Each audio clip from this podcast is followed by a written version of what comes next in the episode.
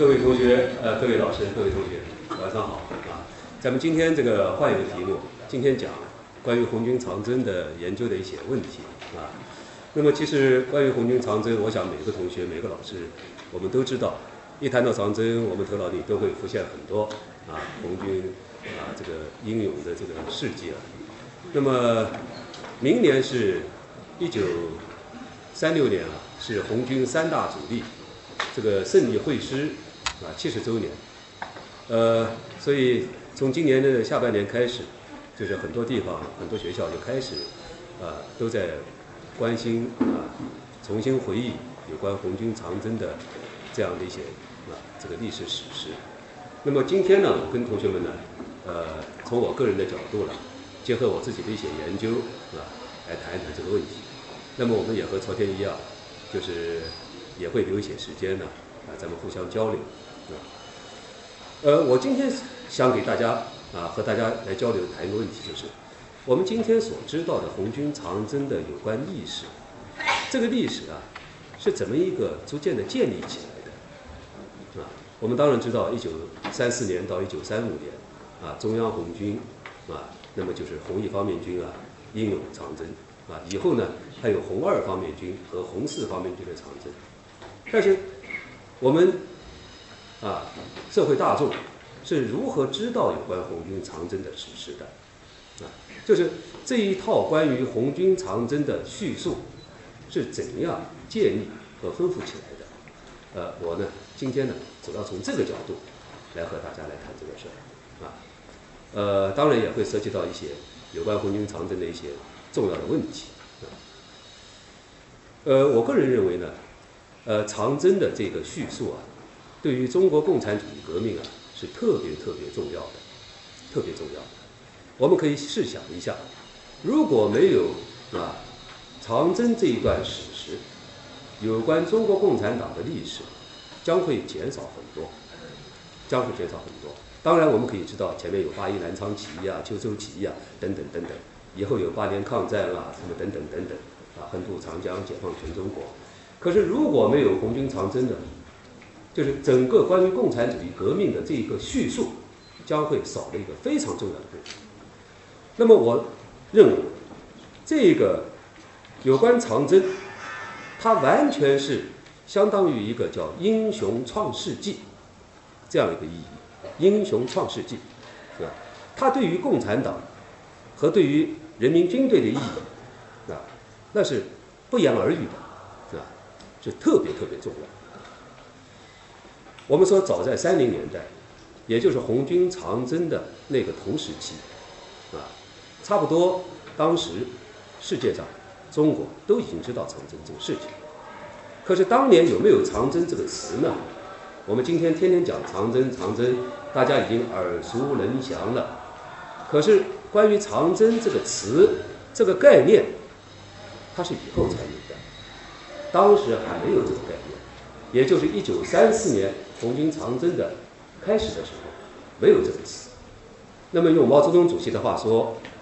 他在批评啊第三次左倾路线以后，直接的说亡命路线的时候，啊毛泽东主席说，他们在中央苏区前期是军事上的冒险主义，以后是军事上的保守主义，再以后呢就是逃跑主义。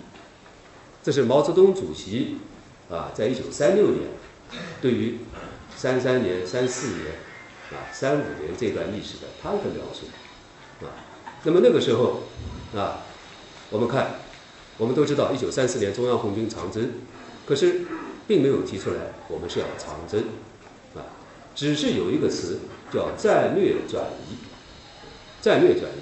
那么战略转移的方向是什么地方呢？也是我们很多老师和同学都知道的，就是到湖南去，啊，越过湘江和。红二六军团会合，这是当时长征的一个具体的目的，和红二六军团会合。呃，我想这个今天当然我们都知道，红军之所以长征，是因为军事的失败而被迫进行的。可是这一点在很长时间内在啊三零年代、四零年代，甚至五十年代初，人们都不是很清楚的。啊，我想一些老同志可能呃回忆一下，可能也知道。啊，今天我们都知道，长征是因为军事上失败，在江西待不下去了，只有突围。啊，可是当年人们对这一个背景不太清楚。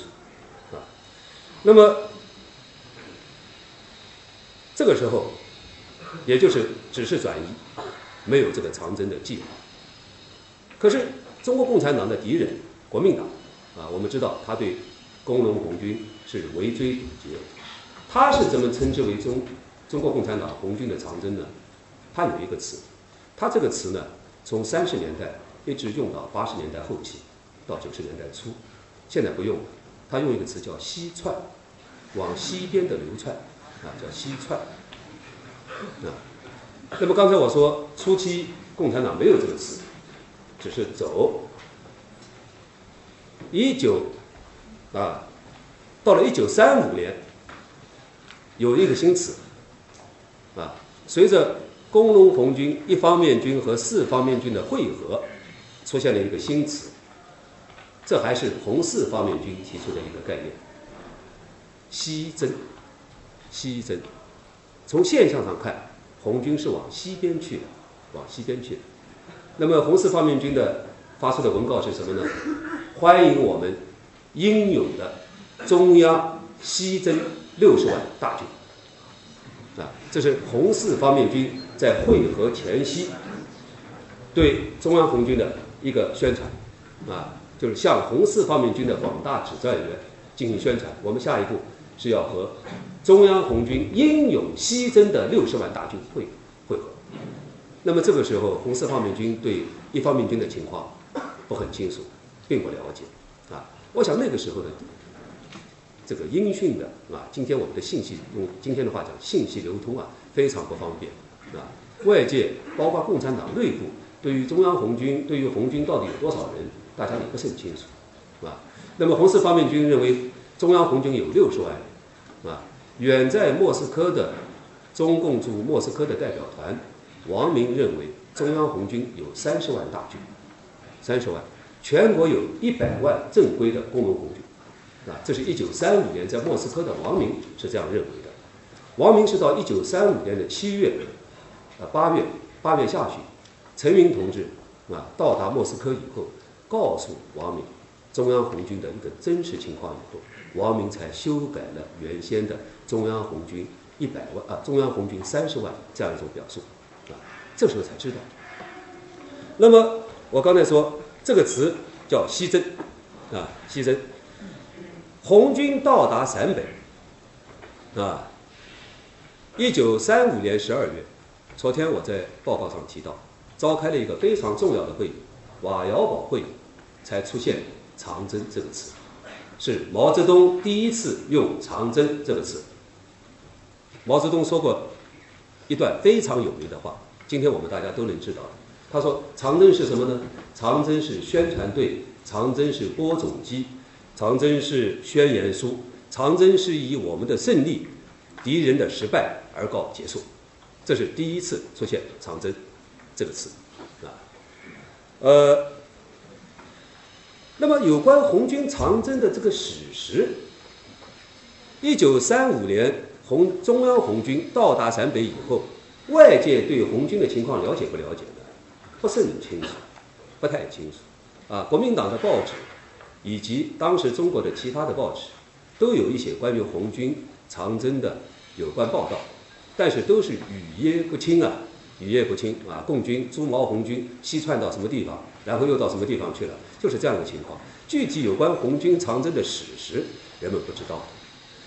中国工农红军长征的史实，也就是今天我们所耳熟能详的一系列的红军战斗的故事，是在一九三六年以后才开始建立起来的。红军到达陕北以后，啊，那么我下面要就重点讲这个问题。那么我们说，我刚才讲的。工农红军长征对于共产革命的意义特别特别重要，我甚至认为它还是啊我们共产主义革命政权的政治合法性的一个来源，大家理解吧？就合法性的一个来源啊，合法性的来源。可是当时人们是不是认识到啊，我们应该建立一起一系列的有关长征的叙述，建立一套关于长征的解释啊，因为它特别特别重要啊，意义特别特别重要，没有啊，当时是一般性的认为啊，我们今天应该要回忆一下一年前的长征的情况。是出于一个很现实的目的，这就是一个向外国人、向我们的外国友人征募抗日经费，帮助红军解决经济困难，是出于这个目的。毛泽东主席在一九三六年，一九三六年八月，他号召他写了一个东西，啊，他是和杨尚昆两个人联名写一个通告。这个通告的意思是什么呢？要求参加过长征的老同志，红一方面有老同志，大家来写有关我们长征的回忆。所以今天我们知道的啊，巧渡金沙江，横渡大渡河啊，什么什么什么，大家知道吧？什么直罗镇一战啊，什么六盘山这些东西，一九三五年以后，刚刚到陕北，刚刚喘息下来啊，没有人想起来回忆这些事情，马上面临新情况。一九三六年，毛泽东提出来。啊，我们今天应该回忆有关长征的事实。可是他提出回忆这个，也不是今天我们想的。刚才我讲的啊，这个问题特别特别重要，对于共产党特别重要，不是的，很现实。为了向外国人征求对共产党的经济上的支持啊，那么我下面要讲一讲啊，这个在毛主席的。这样的一个号召下，两个月时间，两个月时间，在红一方面军就征集了二百篇文章，二百篇文章。一九三六年十月，一本书就出来了。这本书是今天到今天为止有关红军长征的最重要的一本书，叫《红军长征记》。我们今天所有有关红军长征的故事啊。电影啊，等等，都是在一九三六年十月的这个本子的基础上发展和丰富起来的，啊。那么我下面要讲，毛主席是怎么样产生这个由头，产生这个念头的。那么一九三六年，也是一九三六年，在上海有一个西人的报纸，啊，非常重要一个报纸，是一个英文报纸，叫《字林西报》，这是一个老牌的帝国主义的在华的一个报纸，发表一篇文章。就非常感叹，说共产党的这个红军啊，现在已经到了陕北，可是我们对于这个共产党的这个长征啊，不是长征，就这个从江西到到这个陕北的过程啊，啊非常不知道，想必一定是非常的曲折，啊一定是可歌可泣，可是我们真的不知道，我们非常想了解共产党这一段啊长征的历史，这是洋人的报纸。在中国的洋人报纸，第一次他们对长征啊就发出这样的一个疑问。那么这个消息呢，就传到了陕北，传到陕北。毛泽东呢就开始意识到这个问题的重要性，啊，当时就提出来啊，有这个念头啊，希望参加长征的红一方面军同志，利用你们的过去的一些日记，我们知道。在长征期间，有一些老同志都有日记，写了片段的日记。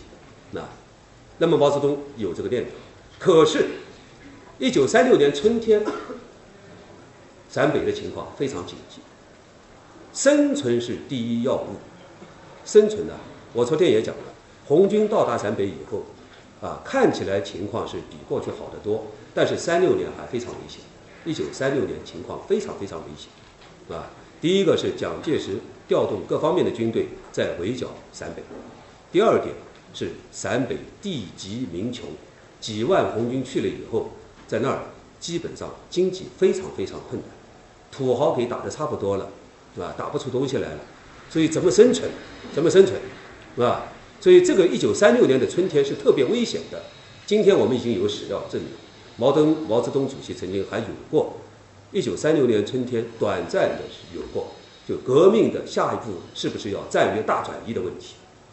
战略大转移啊！如果陕北再待不下去，咱们到哪儿去了？啊，考虑了这个问题，所以在一九三三六年的春天呢，有一个今天同学们听说过的叫东征。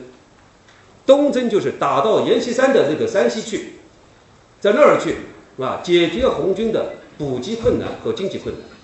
我昨天说过，三个月的东征收获很大。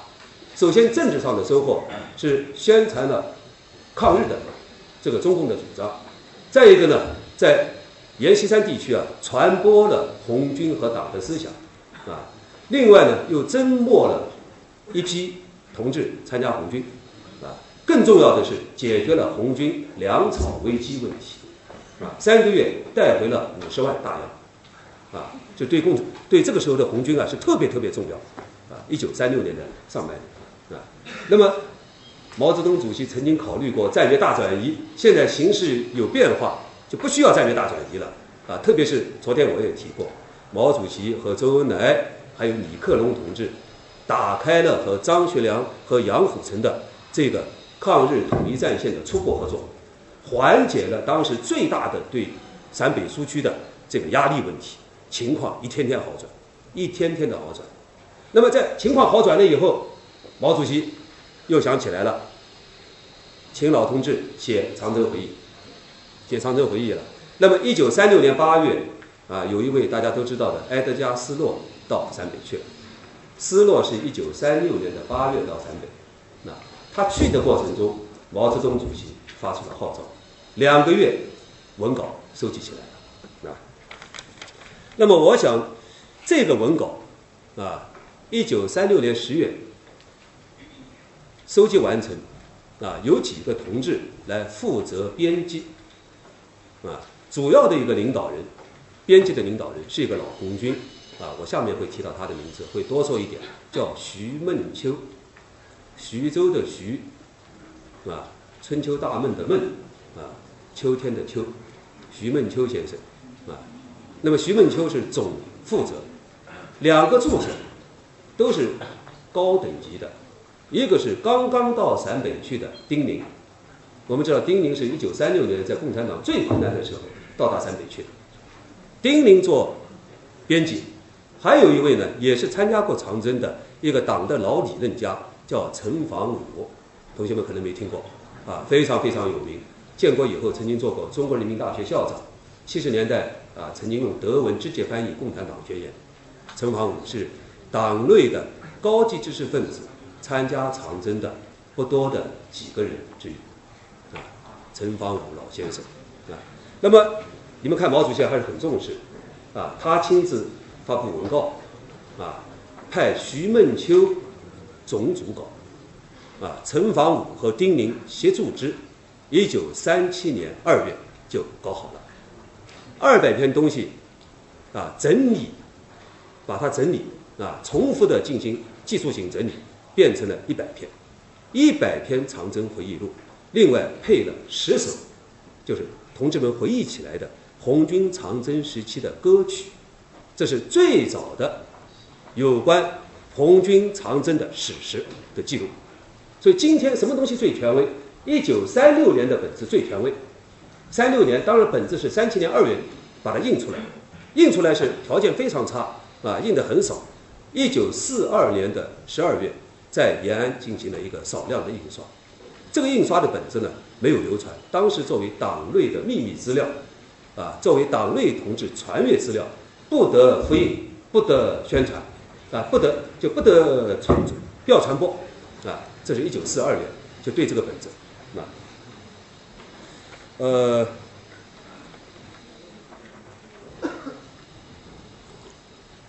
我们说这本书为什么价值很高？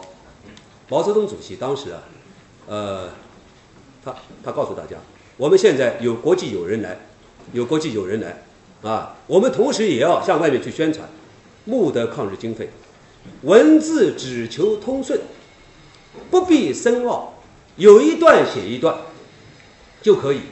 那么毛主席有没有想，我们应该站在一个正确的路线，用一个什么几个原则、三个领导，呃不三个什么原则、四个要求来要求这个呢？一点没有。大家理解吧？所以这个是东西是最真实的记录，最真实记录啊，就没有任何条条框框，有多少写多少，不求长篇大论，也没有提出写作的指导原则，因为都是久经考验的红军的将士。那么我讲，第一个，它的价值在于写作的时候是红军长征刚刚结束不久，一九三六年，三六年的八月到十月写作起来的。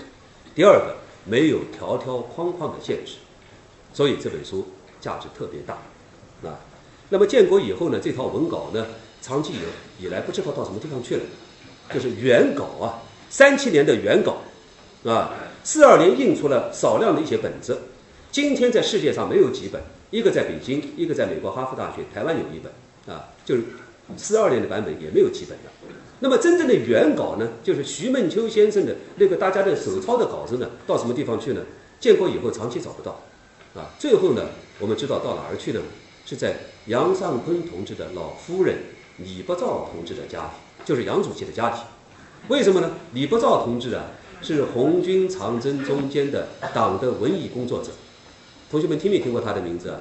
李伯兆，啊，李伯兆，十八子李伯，张伯伯李伯的伯，兆李大钊的钊，李伯兆，李伯兆是很了不起的一个女性，非常了不起，四川人，啊，一九二九年和杨主席在这个莫斯科结婚，她是三十年代进入中央苏区，是苏区革命文艺工作的奠基者，奠基者，红军长征的亲历者，啊。建国以后是北京人民艺术剧院的创立者，中央戏剧学院的首任院长，革命老资格吧，应该的啊。他在莫斯科就是喜欢研究这个怎么唱歌跳舞啊，所以苏区的高尔基文艺学校的校长，苏区江西苏区时期，李伯照同志呢，建国以后一直想写一个写一个话剧，就是长征啊。那么他写这个话剧呢，在五十年代写成功了，他必须要有素材。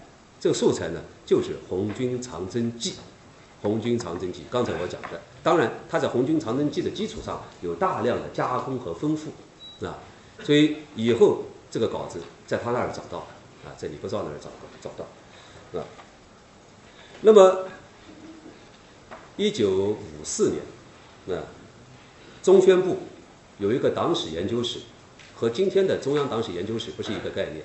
当时有一个发行非常小的一个党内内部刊物，啊，叫做《党史资料》。《党史资料》曾经分三期，把这个一九四二年的本子呢，啊，选了九十几份，这是五四年的一个党内的刊物，啊，做了一个翻译，啊，做了一个翻译。那么题目呢改了一下子。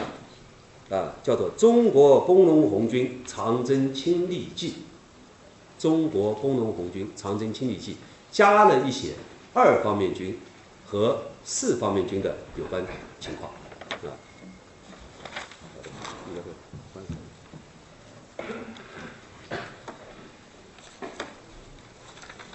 我告诉大家，明年年初啊，北京会出一版出版一本书，就是再版《红军长征记》。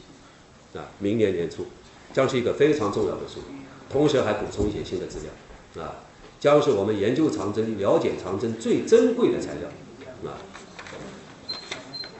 那我下面要讲，刚才我说这个这本书啊，它是和一个叫徐梦秋的这个人是分不开的。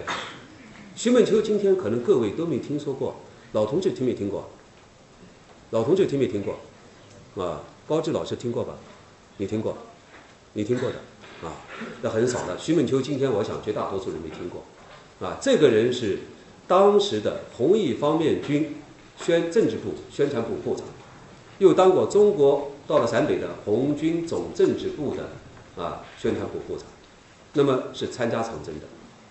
这个同志因为参加长征，啊，长征途中啊过雪山的时候。双腿严重冻伤，到延安以后截肢，双腿截肢的，啊，这样一个老同志，他是被认为是共产党内的第一个历史学家。毛泽东主席啊，对他非常的关照，啊，非常关照。只是以后此人成为叛徒，成为叛徒啊，所以他是一个悲剧性的人物，悲啊，或者是我不知道怎么评价他了啊，是一个很特别的人物。我们知道工农红军长征呢，当然千辛万苦、艰苦卓绝，可是党的文职官员、文职的这方面的负责同志，长征途中受伤的、截肢的几乎没有。大家理解吧？啊，比如说参加长征的一些呃武装同志、军队同志受伤的，啊，身上打了洞啊，呃，半个膀子给打掉了，这种情况都有的，啊，比如说很重很著名的叫钟赤兵同志，啊，建国以后是上将，半个膀子打掉了，啊，类似的情况很多。可是文职同志有没有这样的情况呢？所以徐梦秋是个非常悲惨的，啊。我们知道红军长征就是包括像董必武同志，大家尊称他董老，还有林伯渠同志林老，谢觉哉同志谢老，这几个老都是五六十岁，到达陕北的时候精神都不错，都没问题，过雪山的时候也过过去了。徐梦秋命不好啊，只能说运气不好了，大家懂吧？就是他的境况令人同情，令人同情的。所以毛泽东当时对他非常的啊，就是对他很很重视啊。所以这个这个徐梦秋呢，啊，我下面多提一点他啊，这个人到延安以后，他的腿啊被锯掉，被锯掉以后呢，是周恩来在他的手术的单子上签字的啊，签字。那么组织上呢，呃，还关心他啊，关心他，因为。他需要有人照顾，对不对呢？所以还动员一个四方面军到延安去的一个女同志，这个女同志今天还在，啊，叫李玉兰同志，他还是在四方面军还做过什么妇女部长等等的，动员他和徐梦秋结婚，啊，这没什么，这可以理解的，可以理解的，啊，这个李玉兰同志说，组织上派了很多人来劝他。要他为革命做更大的贡献，不，当时是这样的。我们就不要用今天的观点，那个年代我们都是以革命为唯一宗旨，对不对呢？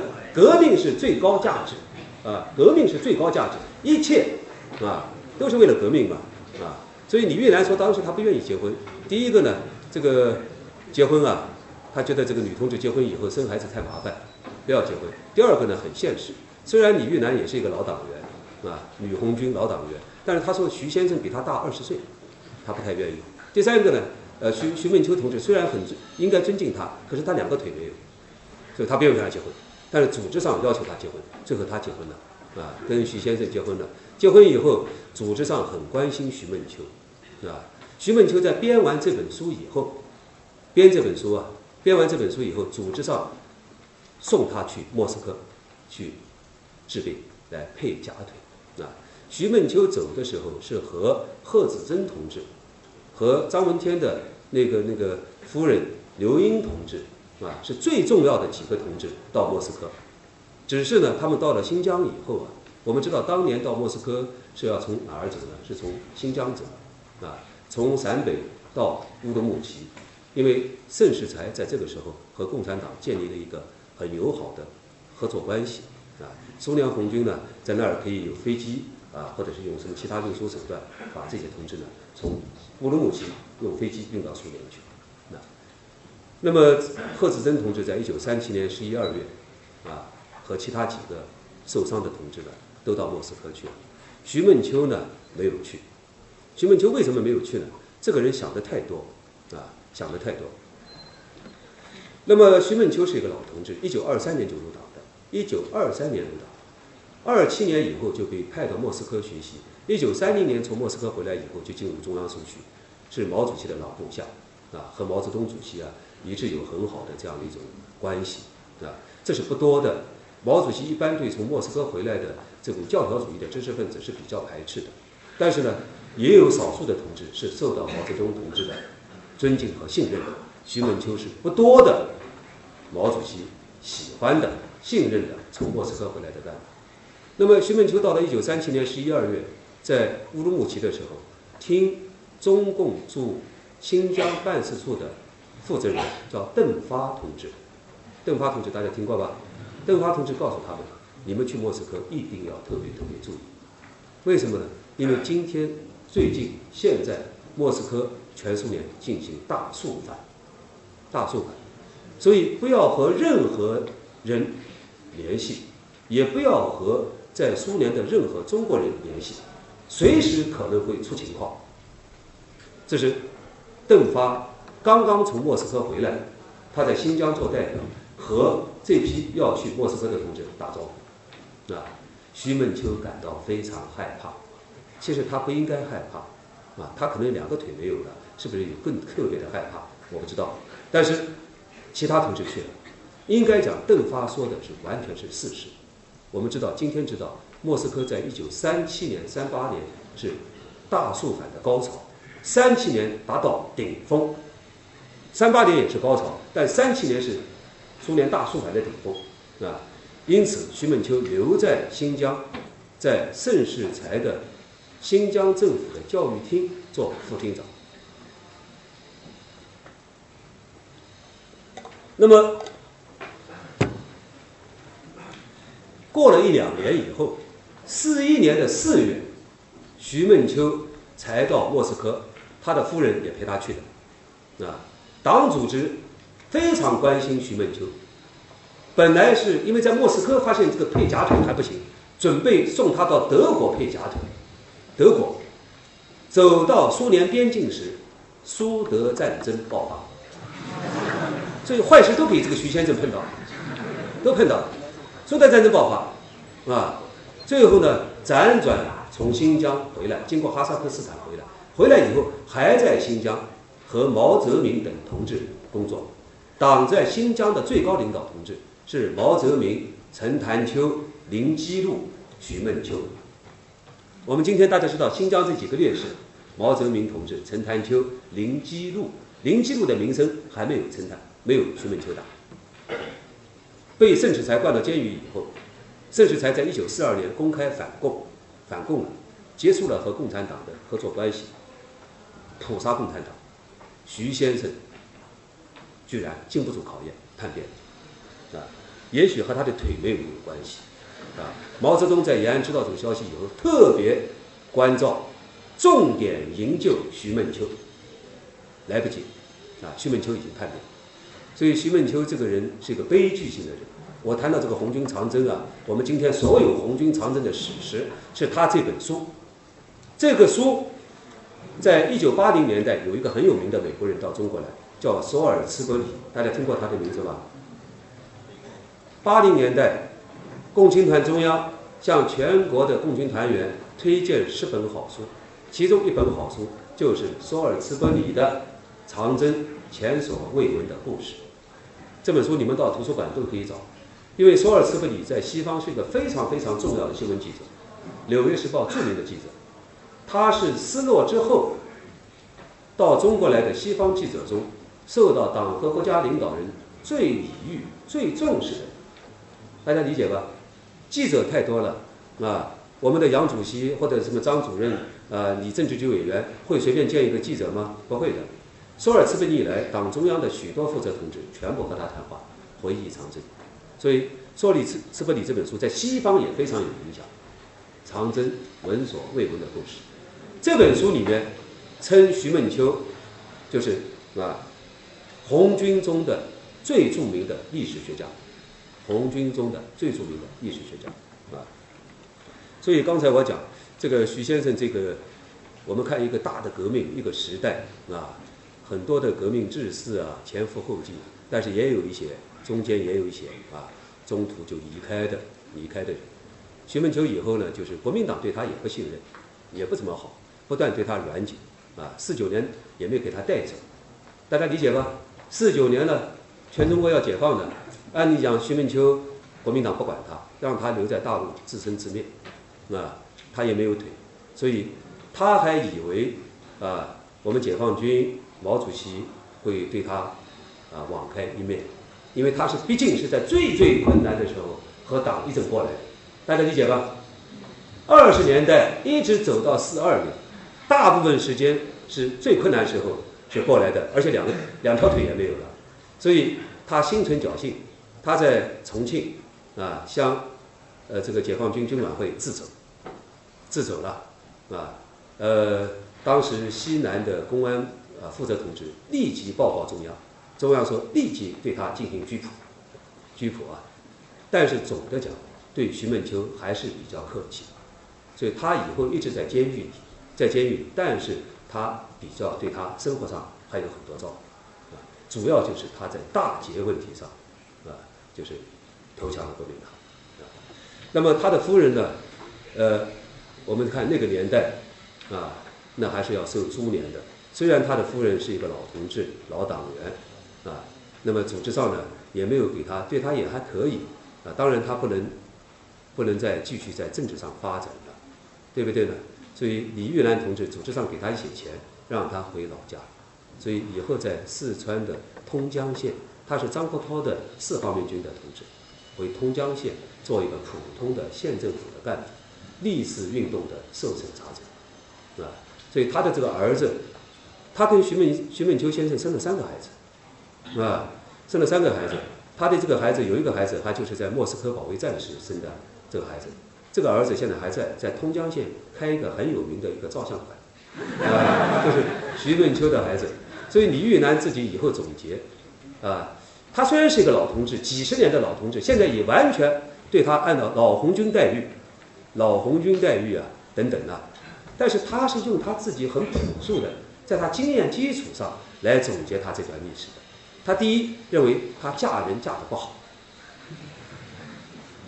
当然，他是老同志，大家理解吧？他有一大堆马列主义理论，可是他面对自己的一辈子的经历和坎坷，他说，当时有的同志嫁人嫁得好，比如说他认识的王定国同志，嫁给了谢觉哉老人，所以以后非常非常好。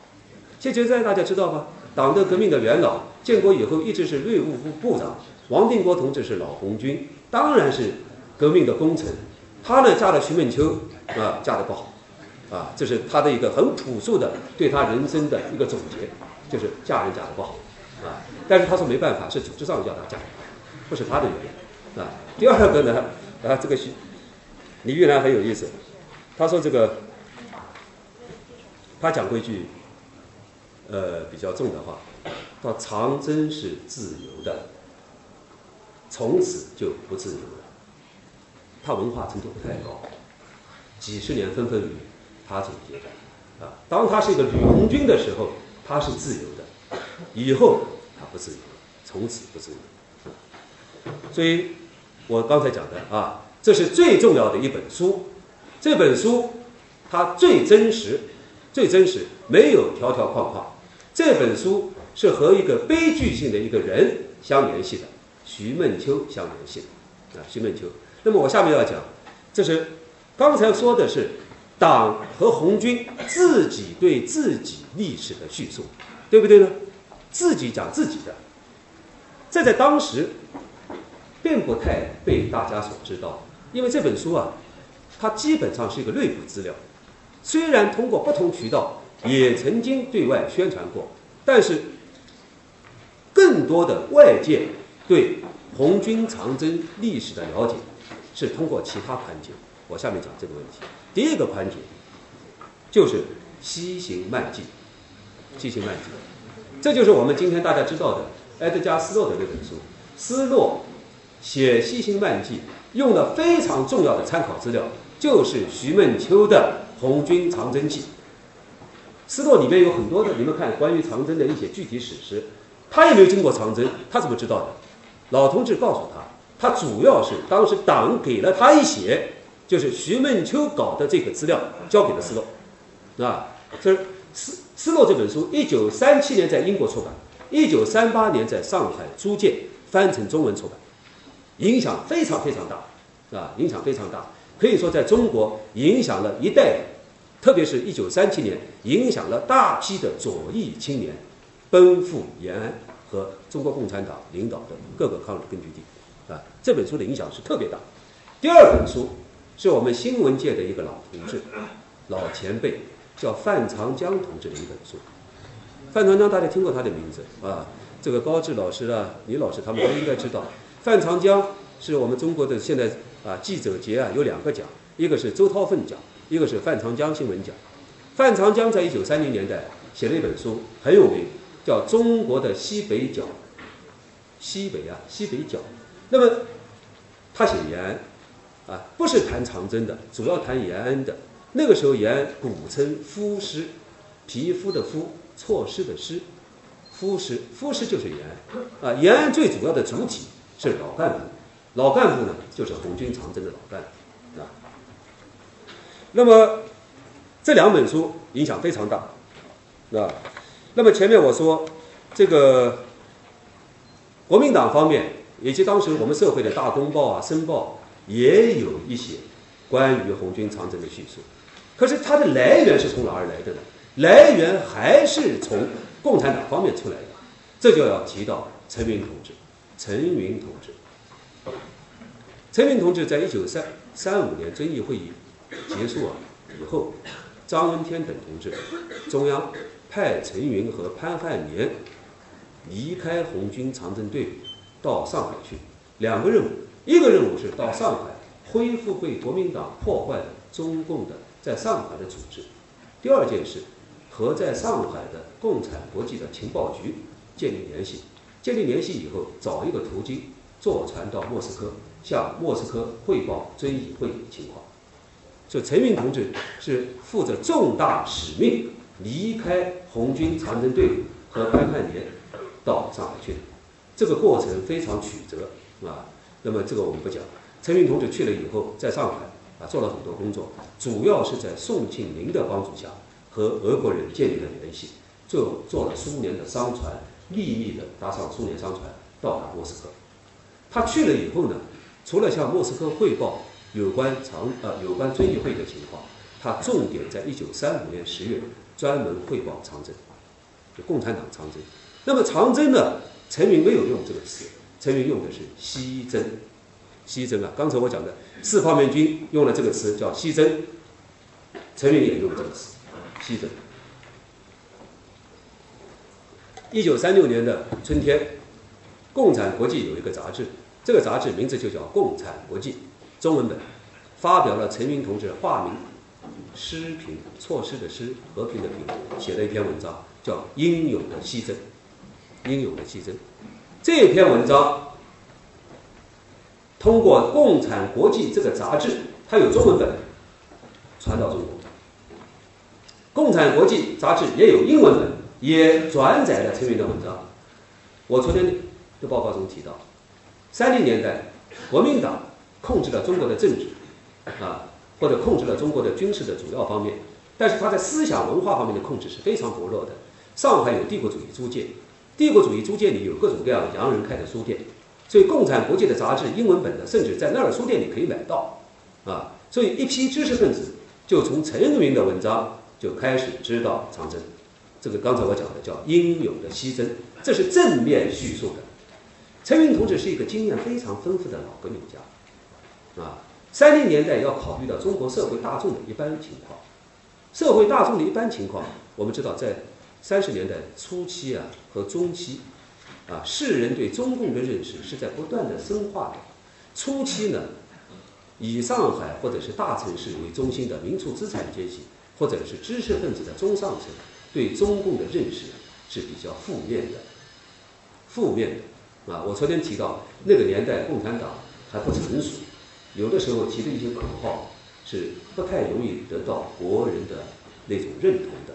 比如说，我上次讲过啊，昨天讲的，一九二九年中东路事件爆发，中东路事件爆发啊，呃，当时的那个啊李立三他们领导的党啊，呃，也不知道也也不知轻重，居然是苏联红军打到中国来，他们说啊拥护苏联，啊，这个当时对于很多知识分子和一般工商界人士不太能够接受的，大家理解我的讲的意思吧？啊，不太能够接受的。但是由于三十年代三一年以后，啊，党高举抗日的旗帜，做了很多工作，啊，这个社会上啊，知识分子、工商界对共产党的认识在变化，在变化。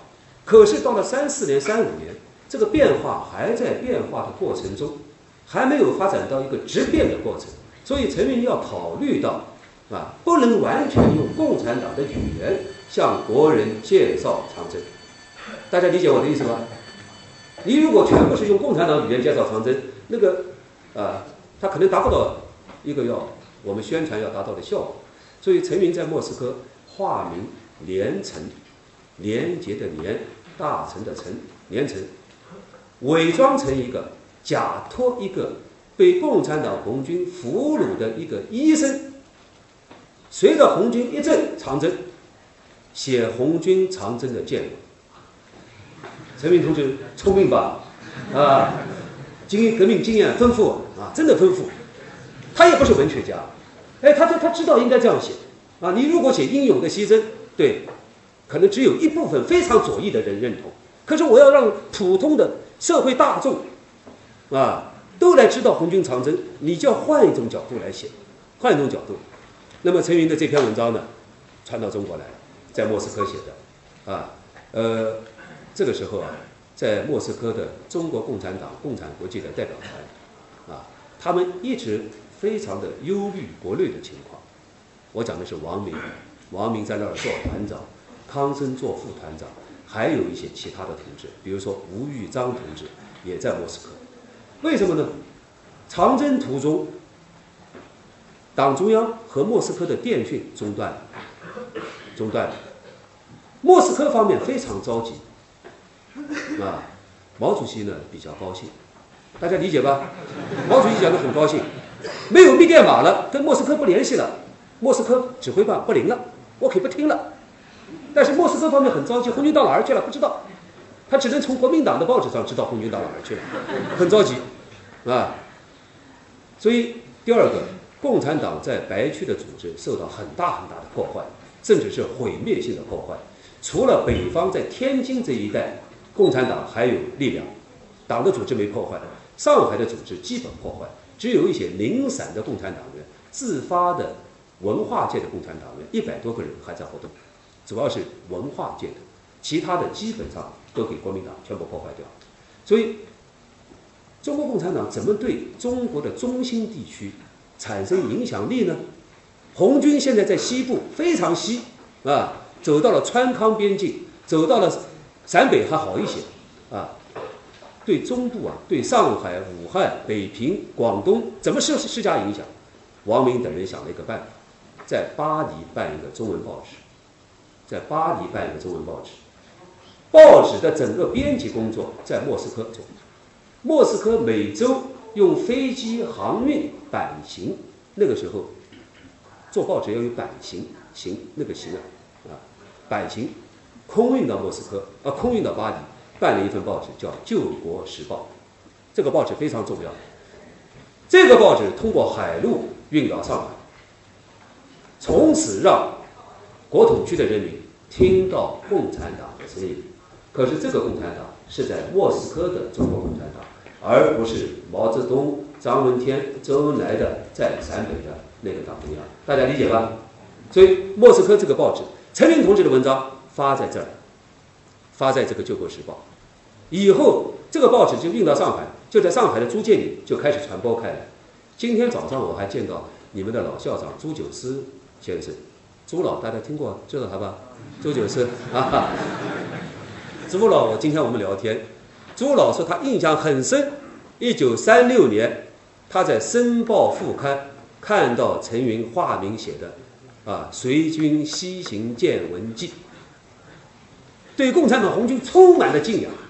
他当时是武汉大学的学生啊，你们你们的朱校长，一九三六年是武汉大学的学生，啊，那个时候他说他没有去延安，三七年去延安的，三六年就知道红军，是从哪儿知道的呢？就是从国统区的这些渠道知道的，那么看到的就是陈云同志的叫连城的文章，讲的完全对，完全对啊。那么我的意思是，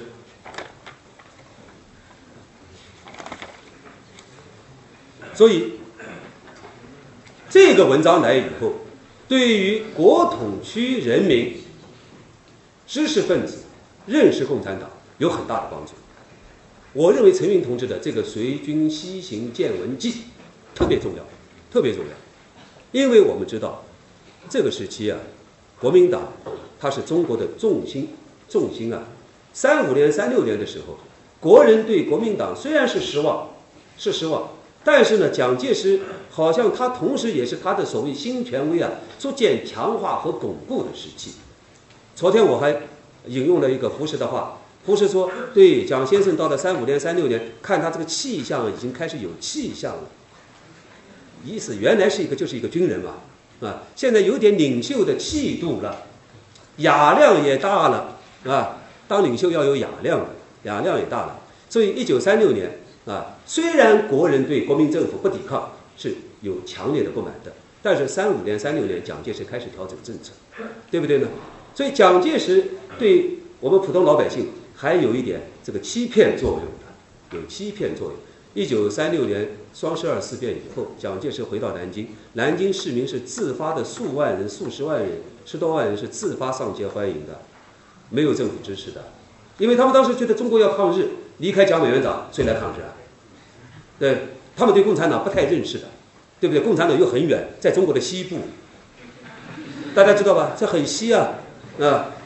我的意思是，陈云在这个时候这篇文章对于扩大共产党的影响作用很大，特别是抵消了国民党以及我们社会的一些中间党、中间力量。对共产党的一种负面的描绘，这个负面描绘是什么呢？我们知道，一九三四年中央红军被迫长征，蒋介石的亲信精锐部队、层层的部队，还有一个叫罗卓英等，都是黄埔系的亲信部队，占领了我们的中央苏区。占领中央苏区以后，他们在中央苏区啊，做了很多恐怖性的描述。我们知道那个地方长期战争，国共的对抗，长期的尖锐的武装对抗，对当地的社会经济当然是有破坏，啊，长期打仗。那么国民党反动派做了大量的宣传，啊，所以造成我们国人啊搞不大清楚，甚至是负面的，负面的。那么今天啊，原来共产党是这么样的有理想主义，这样一些为了中华民族的生存啊，等等等等。啊，千辛万苦，艰难卓绝，这个啊，长征改变世人的原先的那些负面的看法啊。我刚才讲的就是三四年、三五年一些中间的报纸对江西苏区的负面描述，负面描述。陈云同志的文章纠偏啊，改过来了。好的，那么刚才我讲的就是红军长征，随着西行漫记。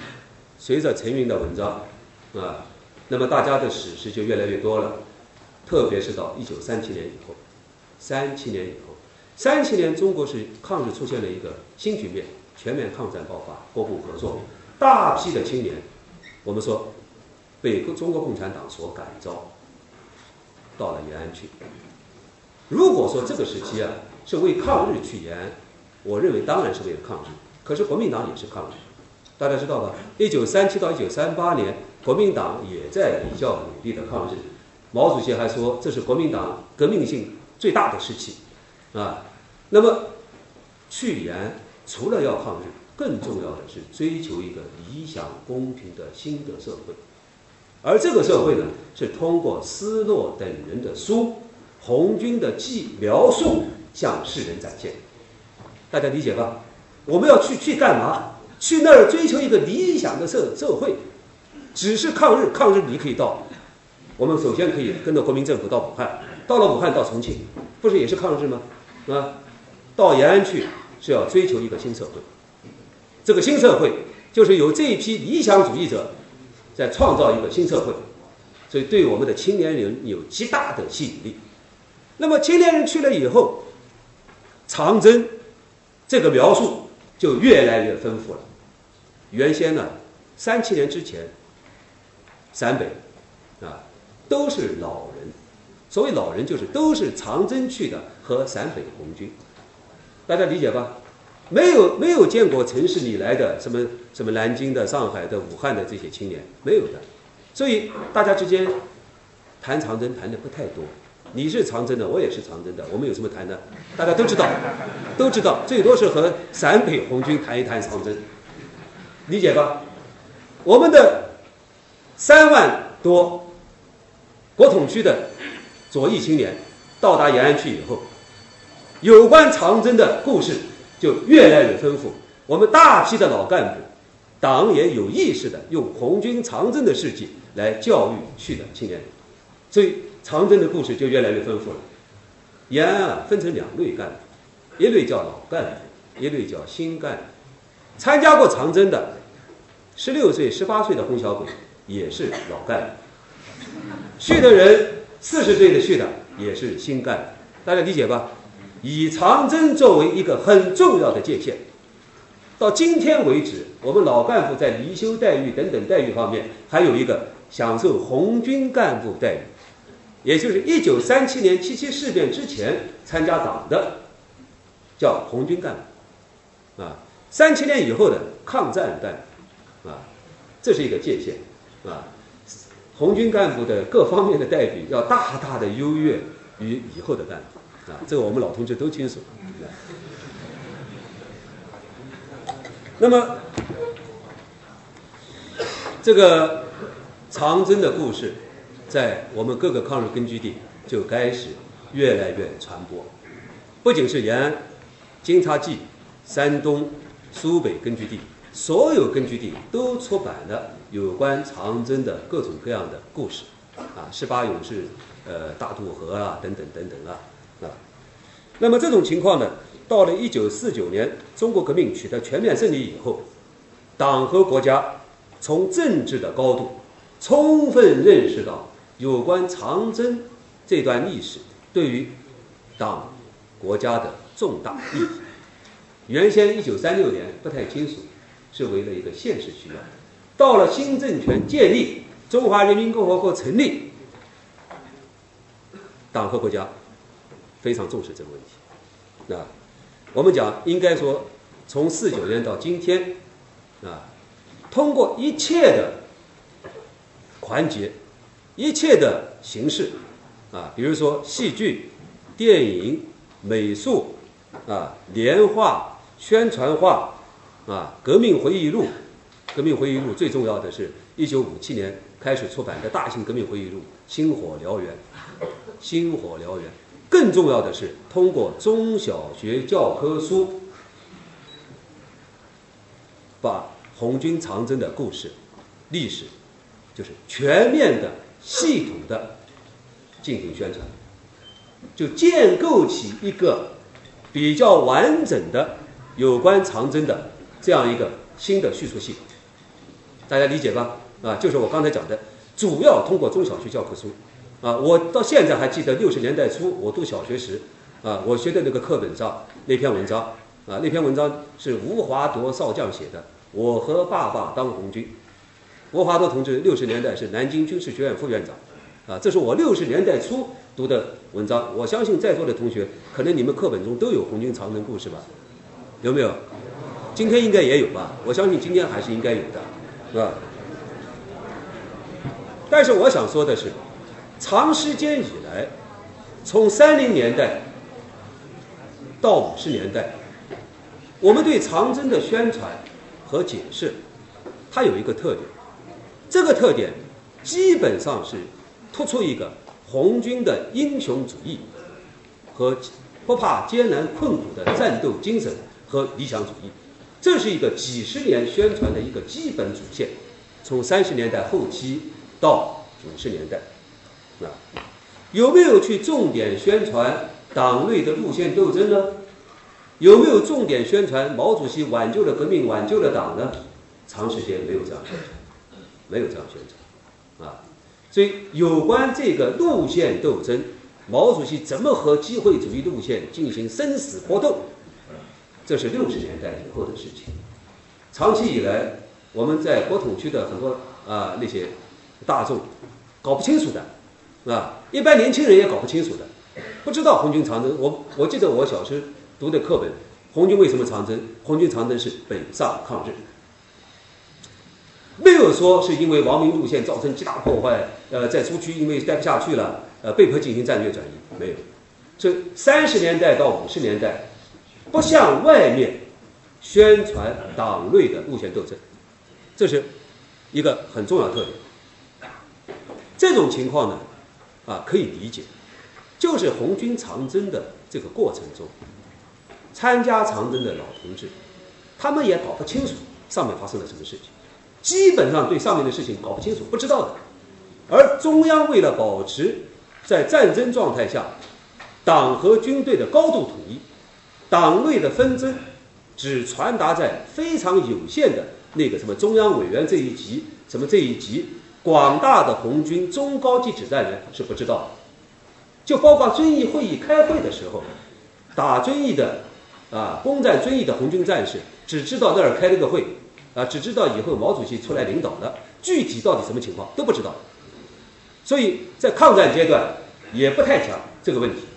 建国初啊，因为我们刚刚要解放全中国，也不适合全面的向社会大众去讲这个。党内发生了什么事？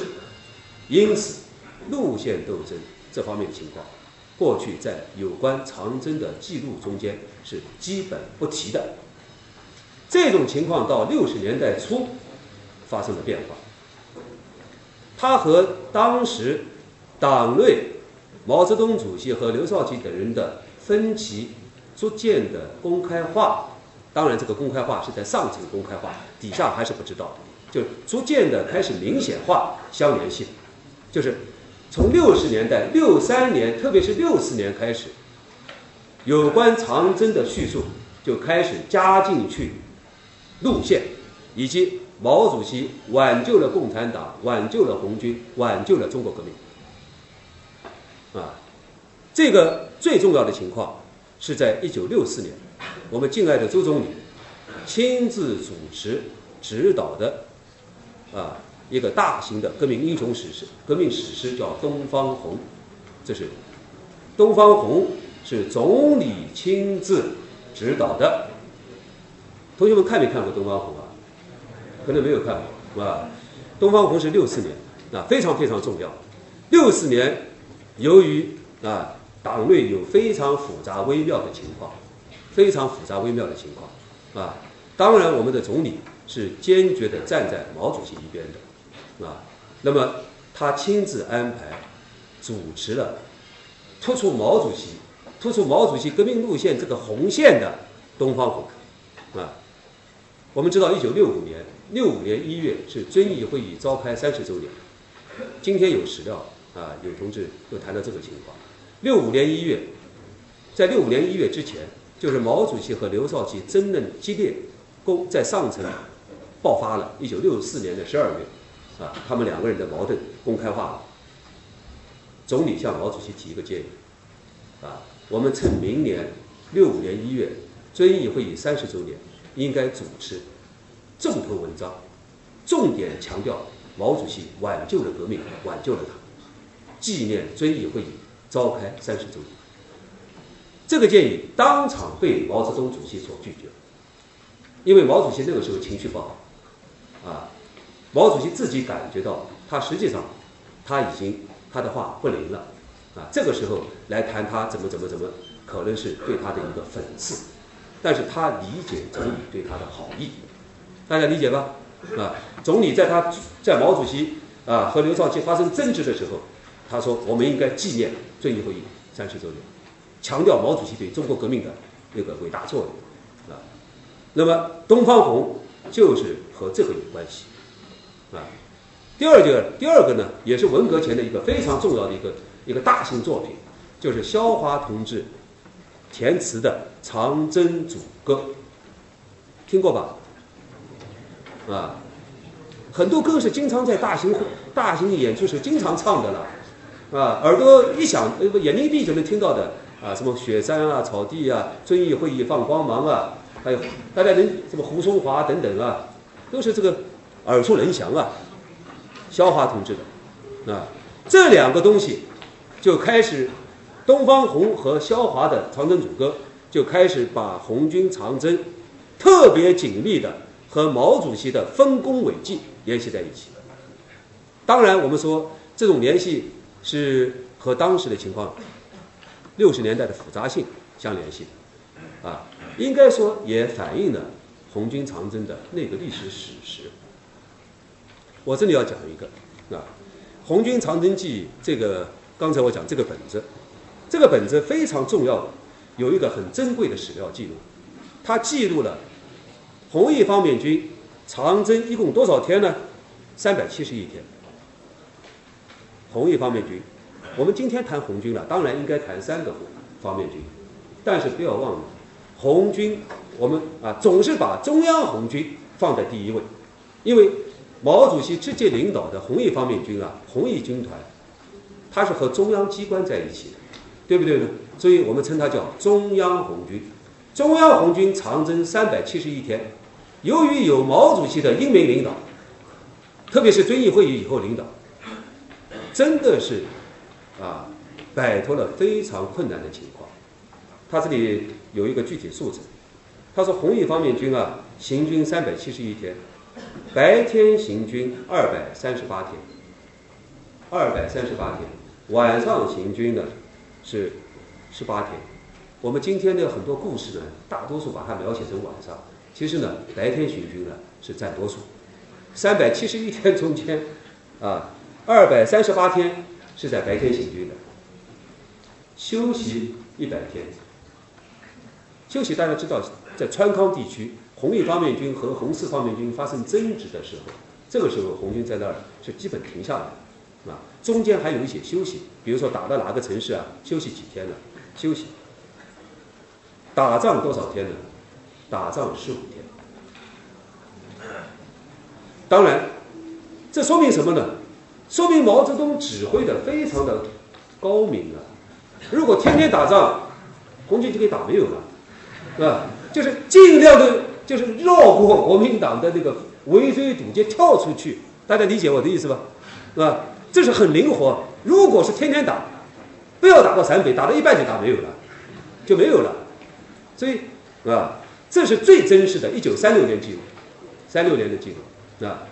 但是我我想就我这个理解是应该把它理解成军事指挥的高超，没有中蒋介石的计，啊。当然，这里还要提一下，红军长征啊，呃，之所以呃，就是终究是能够到达陕北，是和当时军队的一个同志是有密切关系。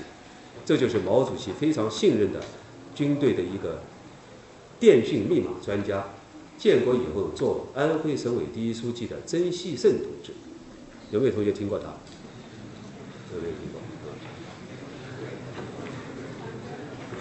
曾希圣是毛主席毛主席特别喜欢的干部。建国以后，我们知道省委第一书记一般一个人只能当一个省委书记吧，啊，不能像那个不，毛主席最喜欢的干部、最信任干部，给他做两个省的同时做省委书记。曾锡圣同志，安徽省委书记兼安徽省委第一书记兼山东省委第一书记。这说明什么？党对他的高度信任。还有一个老同志，也是毛主席的老部下，啊，毛主席的亲密战友，谭震林同志。谭震林同志五十年代，毛主席对他非常信任，让他做中国最重要的两个省，啊，也是经济当时是中国最富庶的两个省，江苏省和浙江省的双省委第一书记，啊，相当于什么？相当于过去湖广总督啊，是不是？或者是两江总督？这种情况有的不多的，我刚才讲曾希圣同志对革命贡献很大，当然以后今天我们人们知道的都是曾同志的以后犯的错误。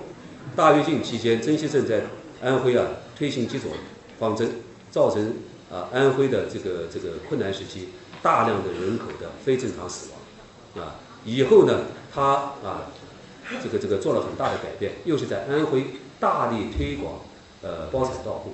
所以毛主席在七二年以后呢，啊，一九六二年呢，就是对他啊批评，所以他什么都没有了，啊，他就做一个呃华东局的一个不分配工作的书记，啊，就是有的时候可以不分配工作的，大家知道吧？就给你一个名声呢，但是在家里工作，在家里就看书休息吧，啊，这也是一种。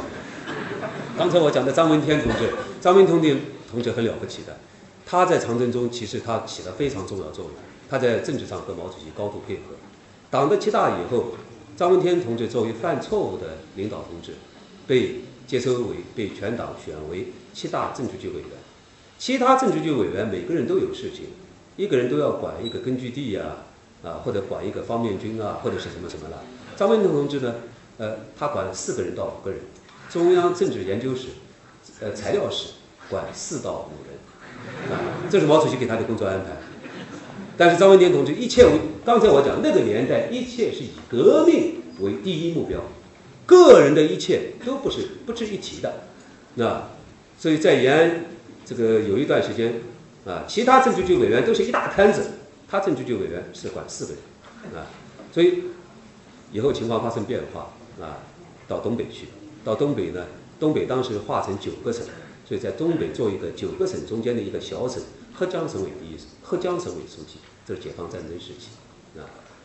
好的，这个刚才我说到哪里了？是忘掉了 啊。说到红军长征为什么成功？曾希圣同志非常不得了的，他是当时红军军委军委二局的局长，军委二局是什么呢？管密电码。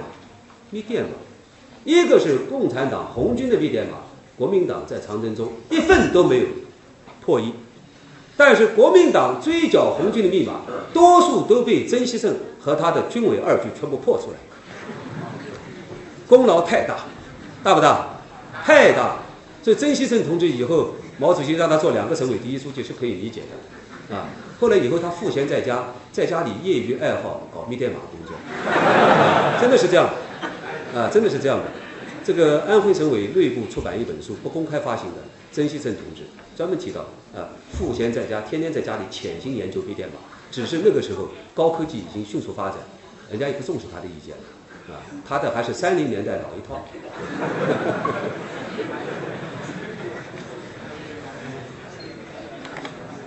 那么，我刚才讲的，刚才那个叙述。六四年到六六年，越来越强调毛主席。到了文革中间，发展到登峰造极。文革中间还是宣传长征的，长征是一以贯之宣传的。可是每一次宣传，他的这个不一样的。五十年代宣传是红军英雄主义，艰苦卓绝；六十年代强调毛主席重要。到了文革中间，更是强调毛主席。那么原先呢，他多少会提到一些其他的老同志啊，毛主席啊，朱总司令啊，呃或者周恩来了啊，五六十年代还会提到，到了六十年代只提两个人，文革开始就毛泽东和林彪，林彪事件完，林彪事件发生以后，那么有关长征的呢，只提一个人，毛主席，所以到了文革结束，我们在有关长征的叙述中间呢，就开始恢复历史的原貌。这个历史的原貌就是，啊，把毛泽东啊、周恩来、张闻天啊都给他提出来了，就是不让毛主席一个人孤零零的了，啊，所以他的这个啊一批革命战友都出来了。那么过去呢，呃，这个对反面人物，啊，反面人物主要是红军反面人物呢，是重点是讲张国焘。那么以后六七十年代呢，重点强调张国焘、王明，还有莫斯科的杨顾问李德，啊，那么。以后呢，又加几个人，还有博古和秦博古啊，秦邦先、王明、博古啊。最近几年有关长征的叙述，在反面人物中间呢，不那么教条化了啊。对秦邦先还有凯丰同志啊，等凯丰大家听过吧？凯丰，遵义会议唯一反对毛泽东复出的那个政治局候补委员叫凯丰同志啊。凯丰同志，凯丰同志这个年轻气盛啊，他反对毛泽东出山。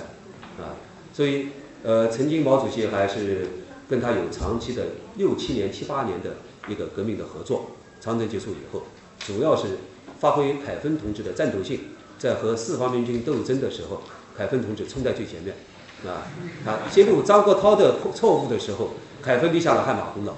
啊，就是他把许世友逼跑的，大家知道吧？许世友到抗大以后啊，这个忍受不住对张国焘路线的过火批判。株连到广大四方面军的高级干部，就携枪逃跑，啊，那么起因也是凯丰同志，啊，但是凯丰同志的这个合作呢，到了四二年、四三年，啊，延安整风的时候呢，呃，凯芬就成为被批判对象了，因为他是王明路线的忠实追随者，所以凯芬同志的夫人在整顿中间呢被斗，然后精神失常啊，跳河自杀，是吧？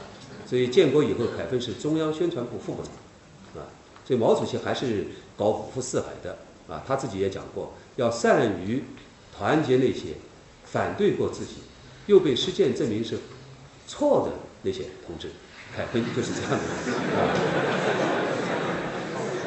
我想休息两分钟，好不好？啊，休息两分钟，休息两三分钟。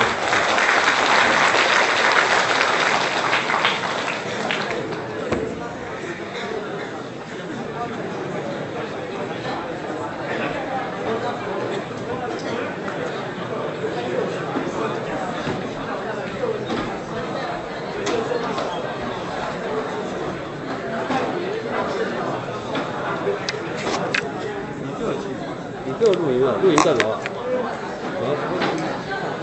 不要不要录了，不要录了啊！不给录了。他是这个，他们这个，他们是工作，你不要录。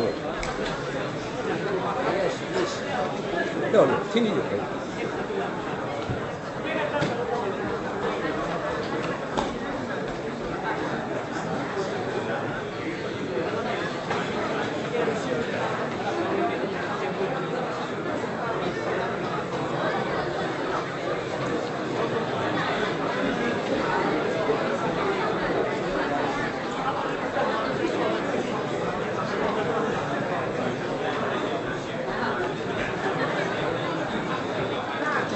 嗯，哎，你好。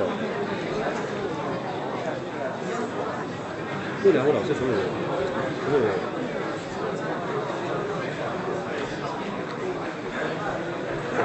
哦，但是我不知道，但是没关系，没关系，我既然来了，我不管，我还是按照我按照我自己，按照自己，别人怎么有什么看法都可以交流的。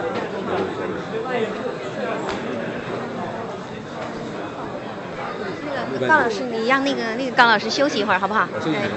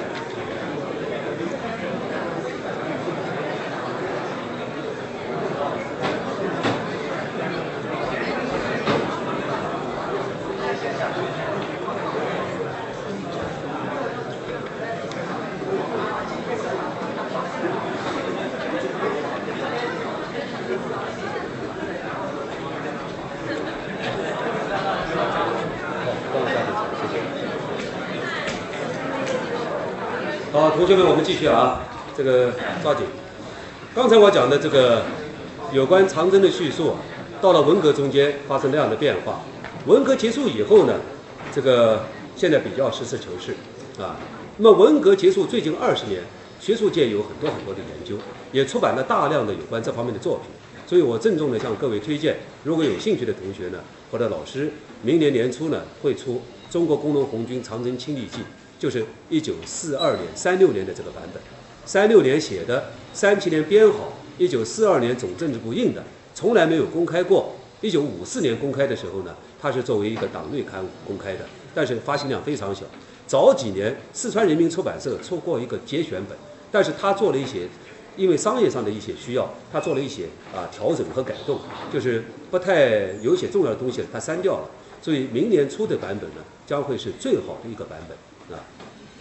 那，那么我下面讲这个九零年代，呃八零年代以来，除了学术上的研究以外，社会大众知道的有关红军长征的最重要两个作品呢，一个是美国人写的索尔茨伯尼写的《长征前所未闻的故事》。这个索尔茨伯尼啊，这个人在态度上啊，呃，我不知道，他是波动的。他八零年代啊，他非常崇仰邓小平领导的中国改革，所以他也对中国共产党的历史啊非常尊敬。他到北京来，受到许多党和国家重要领导人，从李先念、杨尚昆、王震、康克金、邓颖超，纷纷和他谈话，回忆长征。写了这本书，应该讲给他一个资本，啊，这么重要的人物跟他接受他的访谈，所以他的书在西方非常有影响。可是九十年代初呢，他又写了一本书，这本书在西方影响很大，但是国内没有介绍的。他他对毛主席态度呢，呃，发生了变化。他写了一个中革命的皇帝毛，啊，就是和他八十年代这个长征呢有所不同，对毛主席批评比较多，啊，这里我稍微提一下，这本书非常重要。第二本呢，第二个重要的东西呢，就是早两年的我们都看过的那个大型电视的连续剧啊，叫《长征》。长征是唐国强演的这个长征呢，基本上还应该是客观的，基本上不是全部了。呃，作为一个一个电视作品呢，呃，还不错的，啊？它算是一个比较严肃的，一个不是细说的，大致都还呃客观。那么刚才我讲这是有关长征的几个重要叙述，反面的叙述有没有呢？反面的叙述也有，啊，我介绍同学们可能也看过。一个最重要的叙述呢，就是张国焘的《我的回忆》的若干片段。张国焘大家知道写了一个重要的回忆录，叫《我的回忆》。《我的回忆》中间呢，有一大部分是谈红四方面军和红一方面军两军会合及其分离的一些历史事实，是站在张国焘自己的角度上写的，是吧？那么一般学界认为呢，还是有一定的参考价值，有一定的参考价值。就张国焘的这本书。但是张国焘这本书里面，对于他个人的，他三十年代在鄂豫皖根据地，在川陕苏区，啊，在四川的川陕苏区，他犯下的那种过错，甚至是罪行，他都是闻过是非的。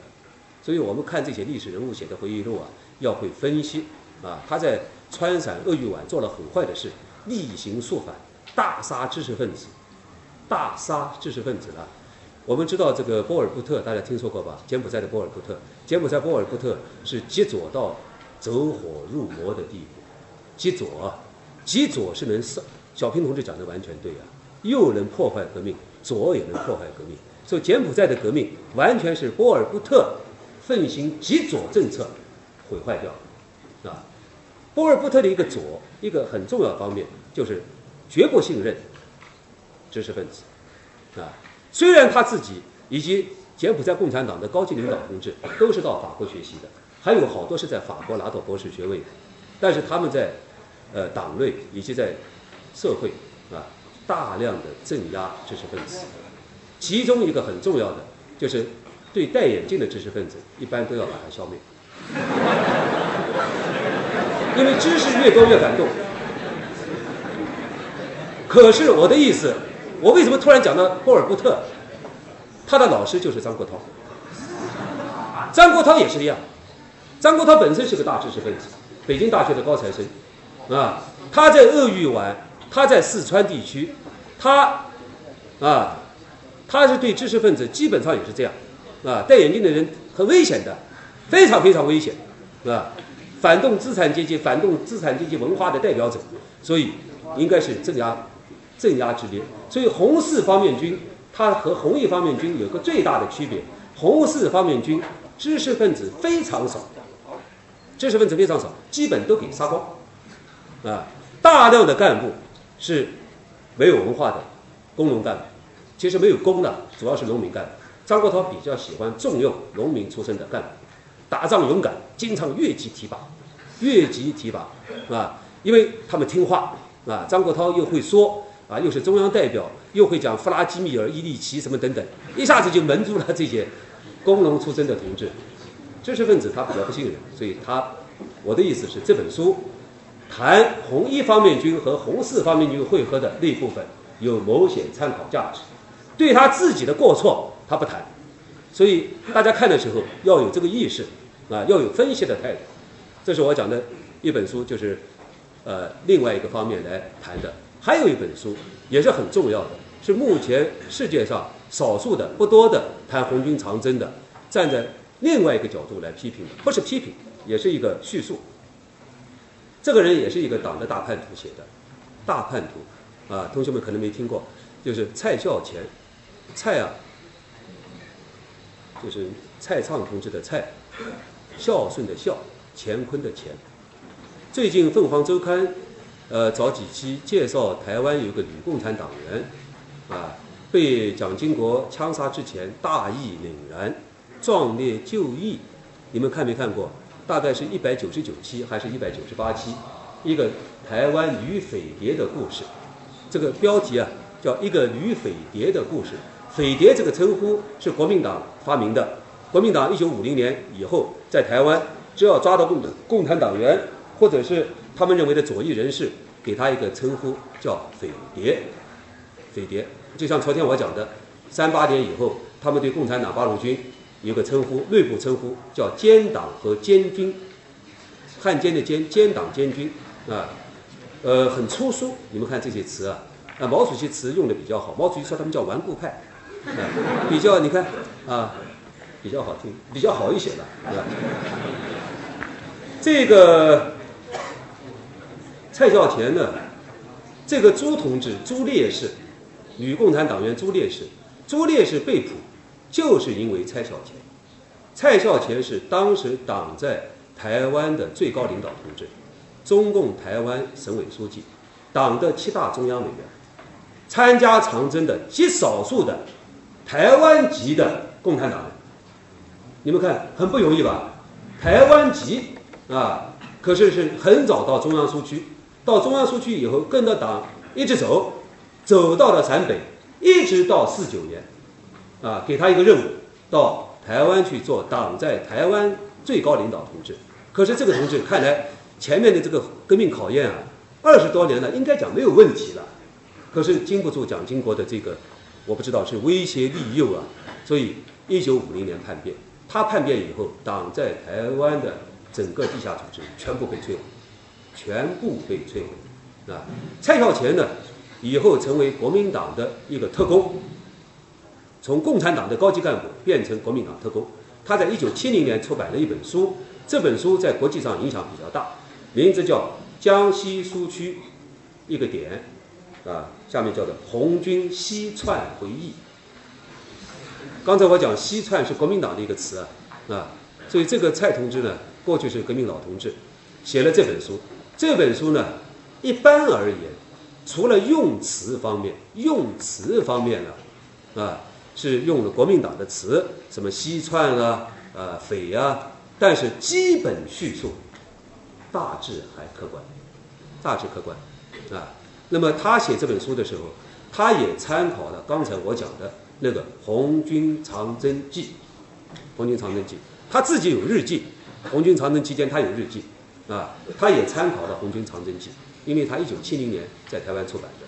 那么这两本书是有关长征的第二类叙述，啊，第二类叙述，第二类批评性叙述呢，其实我看了他们都没有太多的批评，啊，张国焘也没有很多批评，啊，只是写了当时的上层之间的一些矛盾和斗争的问题。红军西窜回忆呢，也没有多少批评，它里面也是比较客观的写的这个长征过程中的各种发生的重大事件，啊，他当时是，当时他曾经有一段时间住在休养连，休养连，同学们听过这个概念吧？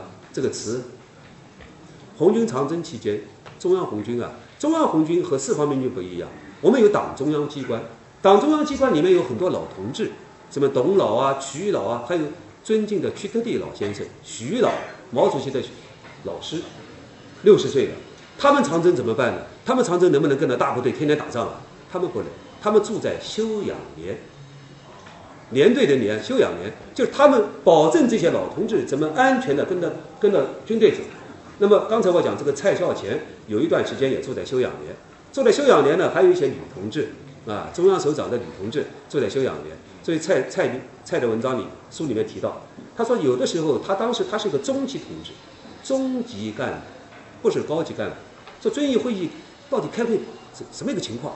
他是听休养连的啊，什么波谷的夫人说了几句啊，哪个哪个的夫人说了几句啊，他才知道啊，因为那些首长的夫人 有有一些在休养连里啊，写的还是蛮生动的。嗯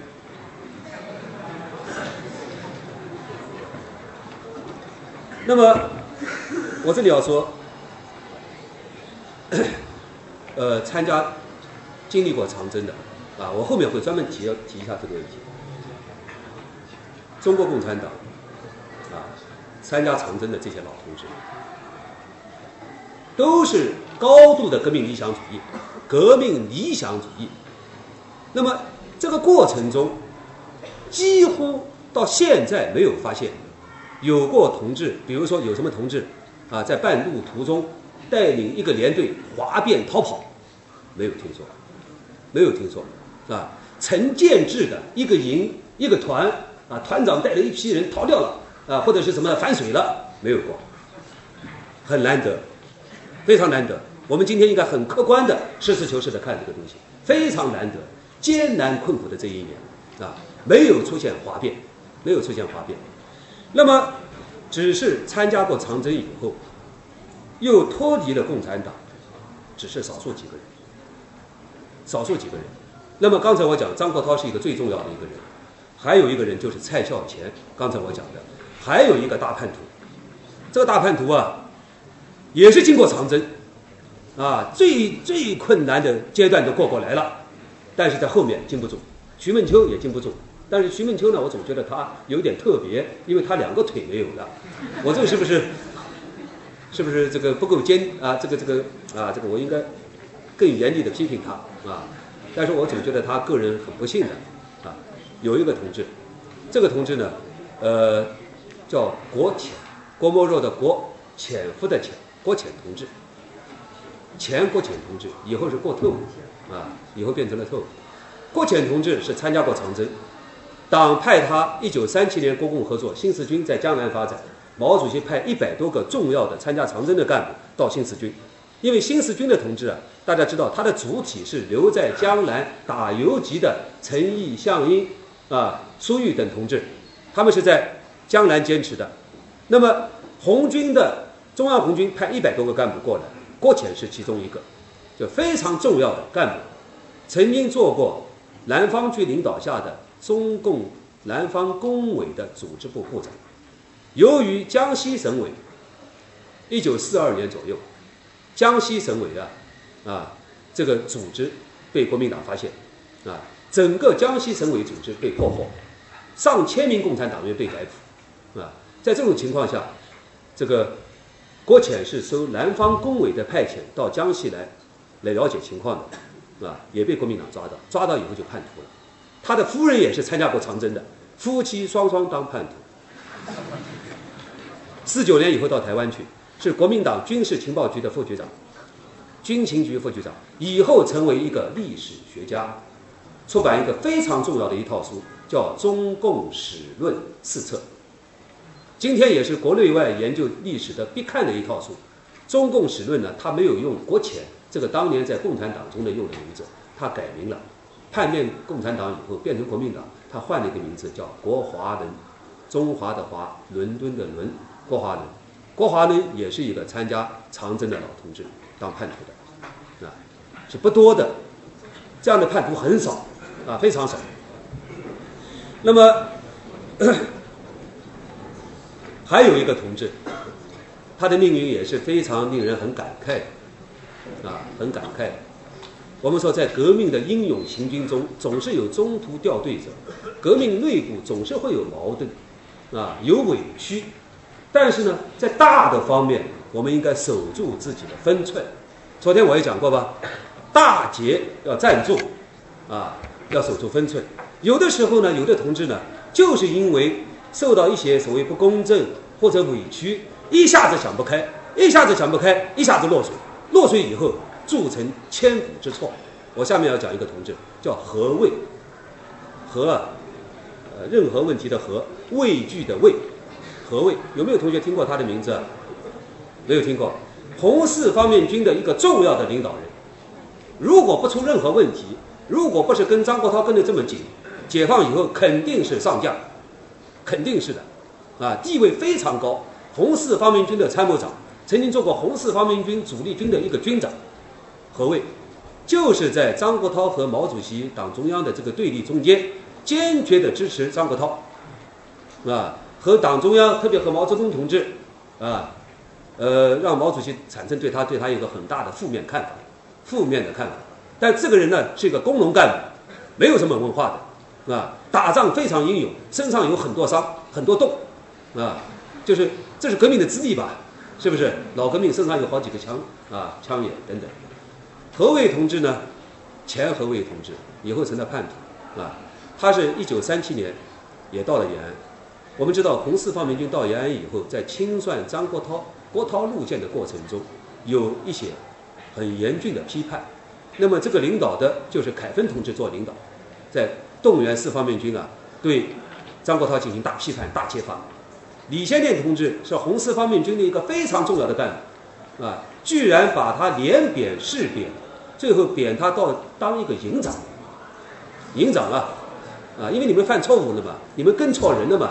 对不对？啊，当然李先念他感到委屈，以后毛主席觉得这样对李先念不公平、不公正，所以让李先念呢带一些同志回重回湖北。李先念同志不辜负党和毛主席的希望，在湖北又开创出一个新天地，大家理解吧？啊，知道的吧？所以湖北以后他是新四军第五师在这边。那李先念，那么李先念也是一个工农同志，就是农民出身的啊，原来是木匠。何卫同志是个工农出身，那么他跟张国焘跟得非常紧，啊，张国焘离开中央到武汉以后，就到你们这儿，到这儿以后跟国民党接上线，跑掉了，啊，何卫呢？觉得在延安心灰意懒，心灰意懒，向党提出来他要到西安去看病，组织上也同意了，哪知道到了西安以后，他也是一去不回。啊，因为他没有那么重要，所以也没有派什么人去追他，啊，反正也无所谓了，啊，对他也无所谓，所以何谓呢？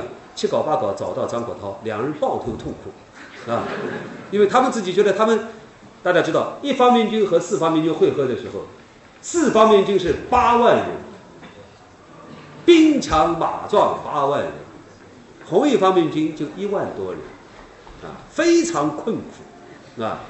当时的文献都看到，穿得破破烂烂，形同乞丐，形同乞丐，吃的辛苦太多了。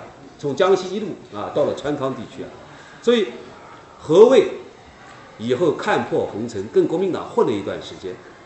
这些同志啊，他也不能跟国民党混在一起，他的底色是共产党，大家理解吧？一生他的历史和党和红军已经交融在一起，他怎么能够接受？国民党的官场上那些东西呢？国民党也不喜欢中共的叛徒，他们觉得叛徒可利用，不可信任。你既然能叛变国民党，将来也会叛变啊叛。既然叛变共产党，将来也会叛变国民党。所以国民党对他们不重用。何伟这个人比较有志气，文化不高，居然从头学习，啊，对政治完全看淡，开始一个他自己的人生。居然成为金陵大学农经系的讲师，这是一个传奇式的人物啊！是不是传奇人物啊？一个农民同志打仗身上多少洞啊？然后是彻底看透，然后是搞农业经济，居然成为农经系讲师。但是，一九四九年和他的夫人一起，对生活感到绝望和幻灭。大家理解吧？我们大军要解放。横渡长江了，他可以逃的，国民党不带他，他没有关系。他是讲师，他起码可以逃到香港，对不对？混一碗饭吃还是有的。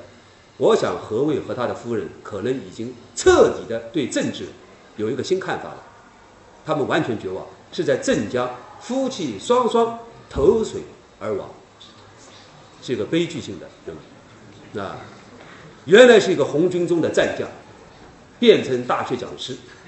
啊，再投水而亡，啊，所以我们在红军的波澜壮阔的历史的这个叙述中间，也要看到这一类人物的这种跌宕起伏的人生，啊，这是我个人在在看红军历史的时候啊，经常会产生很多很多的一些啊感慨，感慨。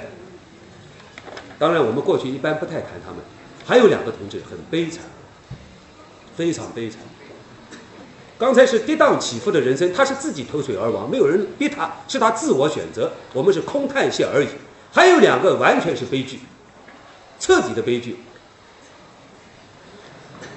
跟了张国焘有两个同志，这两个同志是有文化的。张国焘难得的用这两个有文化人是他的亲信，啊，也不是亲信的，就是比较信任的同志。一个叫李特。特务的特，李特同志，听没听过？听过吧？黄超同志，黄克诚的黄，超级大国的超，黄超，都是四方面军的高级同志。这几个同志在四方面军和中央对立过程中，是跟张国焘跟得非常紧的，啊。那么我们知道，这个一九三七年以后，党把这几个同志，啊，他们当时在新疆，西路军失败以后，在新疆，新疆最后在新疆被冤杀，冤杀了。一九三八年在新疆秘密处死，一直名誉没有得恢复。特别是李特，他是安徽人，很悲惨，啊，他的老母亲一九四九年啊，每天在大道上等解放军，等了两个星期等他儿子。因为他知道他儿子参加红军的，啊，四九年一直没等回来，啊，从此李特就消失掉，啊，作为负面人物存在的。早一两年前，解放军总政治部对李特和黄超给予平反，给他们的称呼是中国共产党的高级指战员，啊，中国工农红军高级指挥员，啊，是这样的。所以这两位人呢，是一九三八年在新疆杀他们的人是邓发。邓发同志，刚才我讲过邓发，你们听到了吧？邓发啊，所以不明不白的死了啊，所以这件事情啊，我相信张国焘讲的是有一定道理的。张国焘决定他真正离开，是因为李特和黄超被杀，被杀，他感到他危机，他危机，所以一九三八年他利用继黄帝陵的这个机会逃跑。啊导致他的原因，他自己说是他们两个人，啊，他们两个人被杀。呃，我再讲一点，呃，因为时间关系了，我后头还要再讲，再给他一个，好多东西不能讲了，我讲最后一个。我们说，长征以后成为党和军队的重大的精神资产，精神资产，无形的巨大的精神资产，那。长征应该是也是合法性来源之一，合法性来源。我记得文革中间，我们很多老同志都有印象，我们的工农就是一般的老百姓，对于老干部大家很尊敬，对文革新贵啊坐直升飞机上去的很反感。我们很多老百姓都认为他是老红军，他吃好一点，住一栋小洋楼，他是应该的。老百姓把这个给予充分的合理化，因为他们是曾经吃过苦的。啊，爬雪山过草地，吃过苦的，今天啊享受一点是理所应该的。看不惯的是那些文革的暴发户，比如说王洪文，火箭式的干部，大家对他没有什么尊敬感，而是文革中间我们普遍的同情那些被整肃的啊老干部、老将军、老元帅，人民群众对他们充分的啊都认为他们是啊给他们一些好的待遇是应该的，对他们遭到的冤屈都给予同情。所以，这个我刚才讲，文革不不是文革，长征是重大的合法性的来源，合法性来源啊，就经过长征的啊，他们打下了天下，那么等等等等，大家接受，接受的。那么毛主席呢，他也很看重长征，作为一个界限，作为一个很重要的一个标志。我们说，我们知道长征之前呢。参加长征的一些同志有许多不是党员的。江西时期啊比较严峻，对于人的要求非常高啊，不是怀疑你是拓派嫌疑，就是怀疑你家里有什么背景，啊，有一些同志是在监视下走完长征的。监视下，我刚才说这个长征这个过程中啊，这个我们军队是高度统一的，理想主义非常重要啊，革命的理想主义还有党的纪律非常重要。可是还有一个，也还有一个制度的保证。这个制度保证啊，就是那个时候很严峻。我们军队中有一个叫政治保卫局，大家听没听说过？莫斯科有一个国家政治保卫局。江西时期呢，全盘照搬莫斯科，啊，甚至政治保卫局的同志穿的军装都带一个笔徽，笔徽啊，写了几个字母，都是跟俄国一样的，叫戈波乌。戈波乌，戈波乌是政治保卫局的俄文字的几个简易。戈波乌就是以后科克勃，大家懂吗？科克勃听过吧？听过。科克勃的前身叫戈波乌，戈波乌，各部屋的前身叫契卡，契卡听过吗？列宁列宁时期啊，吉尔任斯基同志是契卡的奠基者。契卡是什么呢？无产阶级的宝剑，无产阶级的一个宝剑啊，专门杀敌人的一个宝剑，镇压敌人的无产阶级专政的一个机一个重要的工具。红军长征中间，政治保卫局非常非常的重要，但是政治保卫局的方法是有问题的，所以毛主席遵义会议以后，隔了一两个月，他利用这个战争中的一些情况，就改组了政治保卫局。政治保卫局可以不经过上级批准，任意逮捕人、任意处决人的。只要指认他是反革命，他有逃跑嫌疑，啊，可以立即采取军法措施的，权力太大，啊，所以以后毛主席说，党的保卫组织一定要置放在党委的绝对领导之下，否则是非常危险的，否则是非常危险的，啊，所以这我就不多讲了。那么我的意思是，长征途中沿途是有开小差的，开小差的人还是蛮多的。啊，当然你要看，我们要具体分析。开小差的主要是新进扩红进来的同志。扩红大家懂这个词吧？扩大红军是个专有名词，简称扩红。啊，扩红就是红军长征之前，江西的年轻的男性啊都要当兵啊，啊，否则红军没有那么多，是不是呢？就临时扩红，我们每个人都有任务啊。我今天扩红一百名，明天扩红三十名，进行扩红竞赛。啊，谁竞赛这个小红花等等，啊，不打国民党你要有人才能打的，是不是？沿途都有扩红，扩红太迅速，来不及进行教育，来不及进进行教育的时候啊，哎，有的那些老乡啊，哎，思乡心切，又想念他家里的老婆，哎，半路上逃跑的，有的，啊，这种情况是有存在，最可。西的，我也为这些同志很感到惋惜的。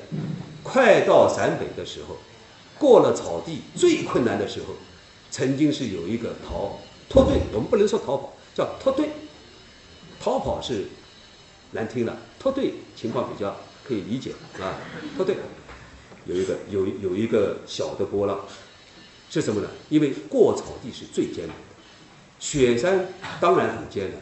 但是过雪山，大家知道，一般是一天中间就过完的，一天啊，早上一早就要过，大概到下午几点就过完了。可是这个草地，我们知道，草地是过六天到七天，六天七天中，茫茫一片草草地啊，雾气腾腾。脱队的同志啊，经常脱队同志，啊，我看的那些原始资料上讲了，精神一旦崩溃，人马上陷下去，大家理解吧？水唧唧的。人一旦没有精神支柱了，整个就是往下沉了。很多同志就在这个时候是精神崩溃了，看不到人，然后产生这个时空感觉都没有了，是吧？走几天，最困难是这个阶段。经过这个阶段，我们说到达汉族区了，草地啊是在藏区。当时我们的红军战士呢还不太懂民族政策，民族政策的宣传不像今天，他们就番人区，出番区了，大家理解吧？番区啊，所以今天我们可能要把它做一些修改啊。出番区以后呢，有一些同志就在到了汉人区以后啊，终于有饭吃了，有地方睡觉了。草地上是很难睡觉的啊，是要找一些干一点的地方，那个睡觉是非常非常困难。那那么有的给当地农民啊做那个女婿了，做女婿了，说就不想继续革命了啊。这个有一些同志就是经过了千辛万苦。从江西快到陕北了，过了草地给别人做女婿去了，啊，有的啊。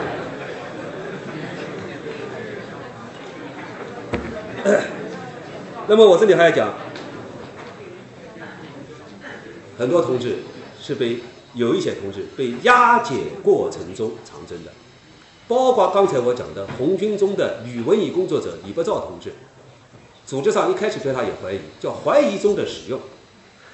使用它，但是怀疑的，啊，他在红军长征中间不断给大家跳舞，跳什么水兵舞、骑兵舞，啊，呃，这很重要，给大家一个精神的激励了。但是他的党籍是没有的，是给他党籍取消的，全部是经过长征以后，毛泽东说，不是入党的同志全部党员，就长征经过了，所有考验都经过了，所以不要候补期，一定都是党员，啊。那个傅连璋同志，同学听过吧？傅连璋，毛主席的一个医生啊，建国以后我们卫生部副部长，啊，这个人原来是福建的长汀地区的一个福音医院的医生，他是一个基督徒，他当然非常同情红军，也支持红军，但是他是一个基督徒啊，基督徒他跟共产主义东西可能还有一点不一致的地方吧。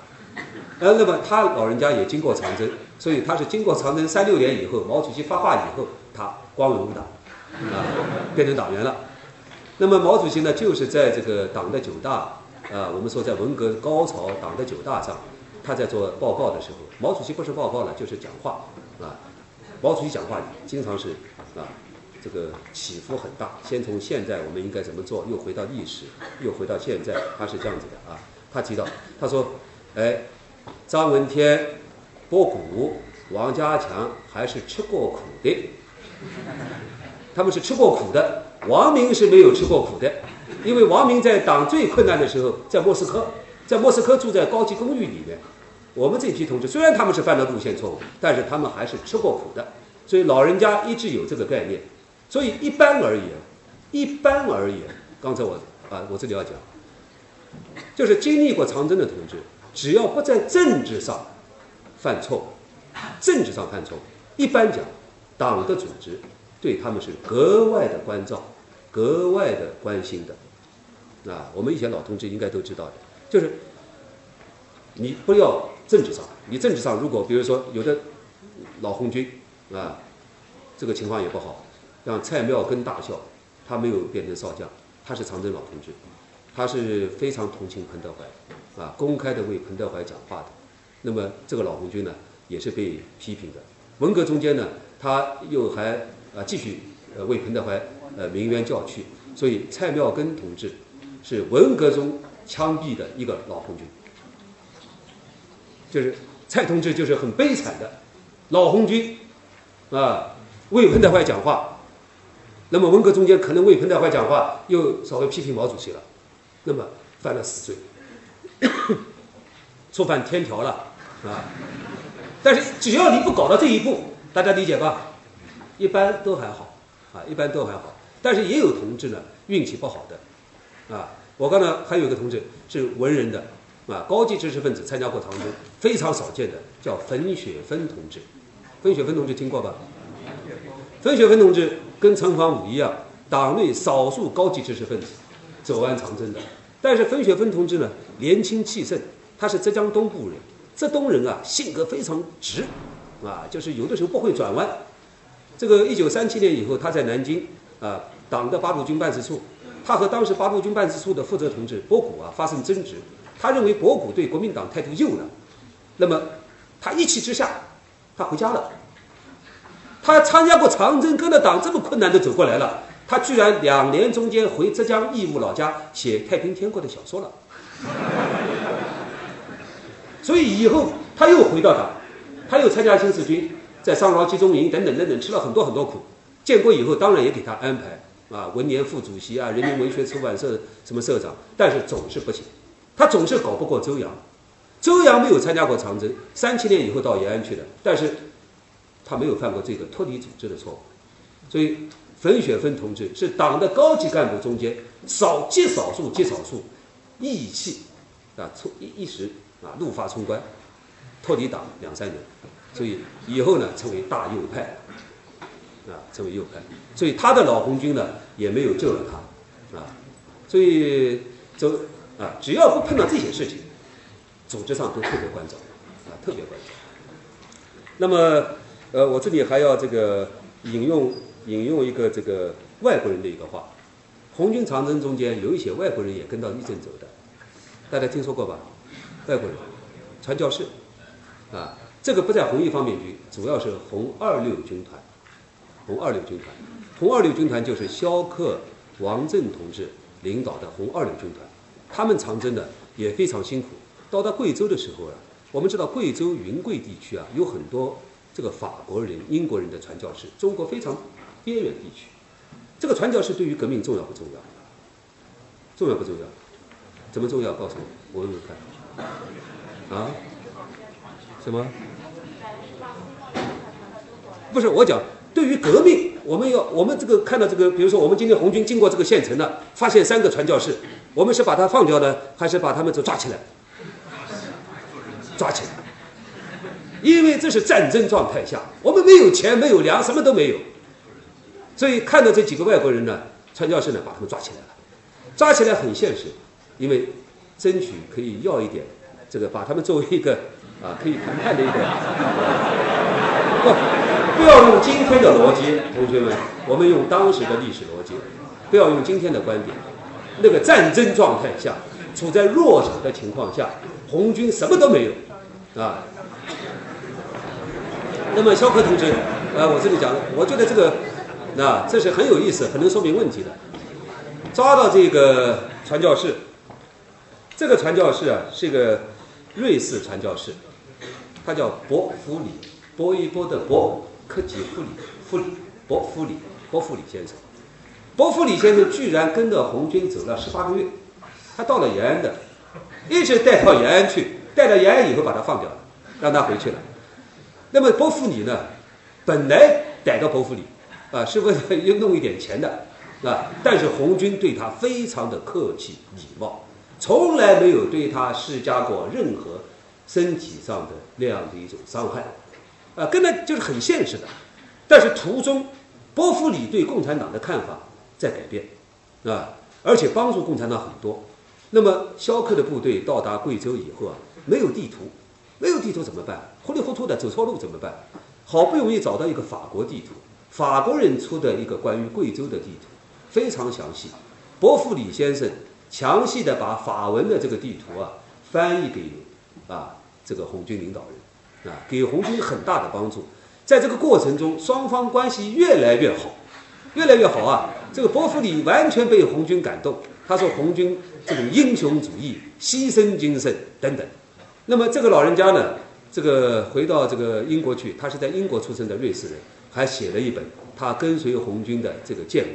这本书在一九八九年是我们昆仑出版社出版的。肖克同志是波夫里的老朋友，啊，肖克同志，呃，在他的回忆录啊，给这个波夫里写的回忆录写个序，他说啊，波夫里先生是被我们关押过的，但是他不恋旧恶，他这种态度和胸怀。令人钦佩，这种人值得交往，啊，就肖克还是啊，对他这个大家成为好朋友的，啊，当时还抓了一些国民党的一些什么什么人，也是跟到延安去的，到了延安以后放出来的，啊，那么以后建国以后是贵州省政协副主席了，什么等等啊，啊，就这些人就是没有成为敌人，反而成为朋友，啊，成为很好的朋友，被红军的精神所感染，啊，好的，同学们，因为时间关系，我只能先讲到这儿了。谢谢大家。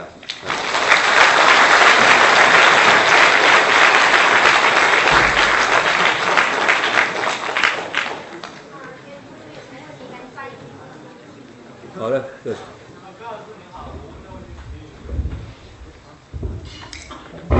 呃，高老师您好，我问的问题可能就是苏联对于中国共产党在中国共产党未夺得政权以前。麦克风是是我这边还是你这边？哦，你说。就是中国共产党在未取得政权以前，苏联人对中国共产党的帮助是非常大的。那么，作为中国共产党，他们是否对苏联人有某种承诺呢？对苏联人有没有承诺呢？是这意思吧？对。好的，呃，我想这个你刚才讲的这个，当然今天我们都知道，在整个中国革命的过程中，共产国际、苏联共产党。对中国革命有很大的帮助，这个帮助体现在不同的方面，啊，干部培训方面、思想支持方面、理论框架的提供方面。大家知道，毛主席以后是对中国的马克思主义有发展，但是他发展不是凭空发展的，他是在苏联人给我们的有关中国革命的那个基本理论的框架前提下发展的，那一套基本解释体系。比如中国社会是什么？中国社会的性质是什么？中国革命的动力是什么？全是苏联人给的，啊，那么理论上给我们的帮助，干部培训中给的帮助，干部培养中帮助，还有啊经济上给的帮助，都是事实。但是我没有听说过，我到今天也没有看过啊，中国共产党拿一个什么东西跟他交换，当时不是这个事，没有这个概念，就是国际共产党是一家，是一家，中国共产党是共产国际的一个支部，你有责任、有权、有责任来帮助我，我也有责任来支持你。那么这个支持在二十年代后期、三十年代初期，就是刚才我讲的李立三、王明等人提出来武装保卫苏联，啊，呃，那么王明等人更过分一点啊，苏联是社会主义的祖国，大家知道苏联这个词，你们听没听说过？没有想过，苏维埃社会主义共和国联盟是一个没有地域概念的一个国家联盟啊，实现社会主义革命以后都应该并进去的，大家理解吧？苏维埃社会主义共和国联盟有没有地域感？在哪里啊？不知道。它是个啊，今天我们这俄罗斯是一个地方，苏联是个什么地方？苏联不知道。苏维埃社会主义共和国联盟，所以那个年代大家就是一个全世界无产阶级是一家，是一家。我们失去的只是锁链，我们要创造一个全世界共产党的一个新世界，是这样一个概念啊。还有马克思的那个思想对当年的共产党人影响很大。工人阶级无祖国，这个概念我们今天已经不谈了，完全不谈的，啊？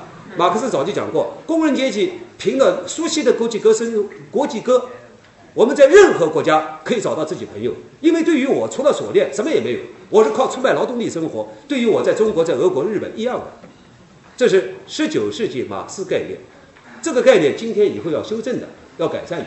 所以毛泽东执掌中共的领导权以后。把这个气氛开始转变，这个气氛开始转变，所以以后周恩来在四十年代说过：“我们首先是中国人，然后是共产党。”大家理解吧？而王明等人呢？苏联是伟大的社会主义祖国，啊，就是这两个概念。好，这是我回答你的，啊。呃，在人民解放军的这个历史上，有所谓的四大惨败。西路军事件，还有皖南事变，还有湘江血战，还有金门失利，是吧？那么这里面我想请教一个问题，就是说西路军的这个失败，你认为谁应该负主要责任？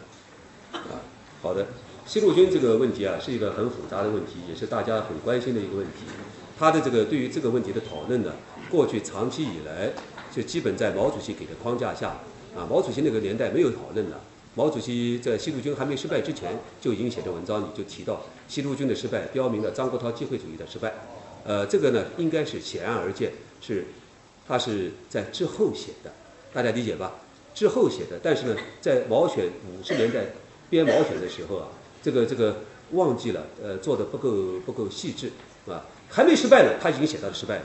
那么这个肯定是以后加上去的，加上去的，经过专家的考定等等。那么。由于毛主席领导中国革命取得伟大的胜利，他成为全党全军全国人民的伟大领袖，所以他定下来的事情，大家都按照他的这个叙述来叙述。所以西路军的四方面军的高级领导同志，最重要的是两个同志，一个是李先念，一个是徐向前。徐向前应该地位更高一些，他们为了党的最高利益，都是按照毛主席的调子来说话的，啊。那么用毛主席话讲呢，四方面军同志呢比较谨慎。啊，以后在文革中间，他讲了，这几十年四方面军的同志比较谨慎，一方面军的同志呢翘尾巴了，翘尾巴了，因为一方面军是毛主席一手一手啊，怎么讲，一手一手这个培养啊，或者领导啊，呃或者成长壮大起来的啊，不一样的，一方面军是毛主席带大的，四方面军是张国焘的啊，当然都是党的啊。那么西路军的事情呢，到八零年代以后，毛主席去世以后，历史学家。根据很多文献就开始做这个研究。那么今天呢，这个我这里是真的很简单的概述一下，西路军的失败有几个方面的原因。最重要的原因啊，我想应该还是跟陈昌浩有关系。陈昌浩对延安的指示啊，是啊是完全机械的，啊教条的固定的。他在这个战况发生迅速变化的情况下，完全不敢自主判断，全部听延安的。这个延安隔得这么远。对这个电讯情况非常不了解，所以他因为是张国焘的事件中啊，他犯了严重错误，从此呢就变得谨小慎微、胆小怕事。所以陈昌浩应该负非常重要的责任。当然，延安方面对这个西路军的这个电讯的这个指导啊，那么随着这个战况的变化这么剧剧烈啊，是不是就是每一个指导都那么顺当啊，都那么合理，也是有问题的。所以，呃，我个人是觉得是应该是这样。啊，就陈昌浩负的责任更大，所以他是以戴罪之身啊。陈昌浩三九年以后到莫斯科，啊，五三年、五四年是经过毛主席和刘少奇的同意才回到中国来。回到中国来以后，成为马列编译局的局长，啊，从此是非常谨慎。他到湖北来，到武汉来，武汉是他的老根据地啊，他的很多老部下都是在这儿当什么司令啊，当什么中将、少将的，都是经过中央批准的，啊。所以陈昌浩五十年代到武汉来的时候，他也很愧疚，啊，等等。所以我回答你刚才讲的第一个这个问题，这四大惨败论，我我认为比较重要的是湘江之役。湘江之役啊，共产党红军、中央红军啊，过去的时候将近是八万人不到一点，啊，呃，过江之前是八万人，过过去三万人，三万人。红军大家知道冲破四道分锁线，是不是？应该讲前面的一二三道分锁线比较好冲，比较好冲，特别是第一、第二道分锁线，相对而言，应该讲是毛主席的和周恩来的高明的统战策略起了作用，是啊，打通了这个广东军阀陈济棠。广东军阀为了自保，他和和这个中央红军啊有一个。呃，有君子协定，有临时停战协定，大家互相之间有借道的这种协议。借道，毛主席被这个左倾路线打击以后啊，他很关注中央苏区的南部的情况。南部啊，于都就靠广东这一带的情况啊，他在这个段阶这个阶段非常重视和陈济棠拉关系。陈济棠是广东的土皇帝啊，陈济棠为了自保，他跟共产党有协议的，所以红军是十月初啊，十月二十几号长征。过的时候啊，所以我们很多这个基层干部、中高级干部都搞不清楚，这个仗怎么这么顺利的？这个这么好像，这个这个打了几枪，呃，就就打几枪啊，而且收了好多战利品。事实上是陈济棠跟我们这边讲好的，把故意把很多战利品摔到那里，给共产党的。所以过第一道、第二道都比较好，相对讲啊，就是统战策略发生了巨大的成效。但是过第四道的时候是真正的血战，冲过去的就有三万人，所以中央红军一下子变成三万人，所以到陕北的时候只有七千二百人，七千二百人，啊，所以这个人数你们看损伤多大？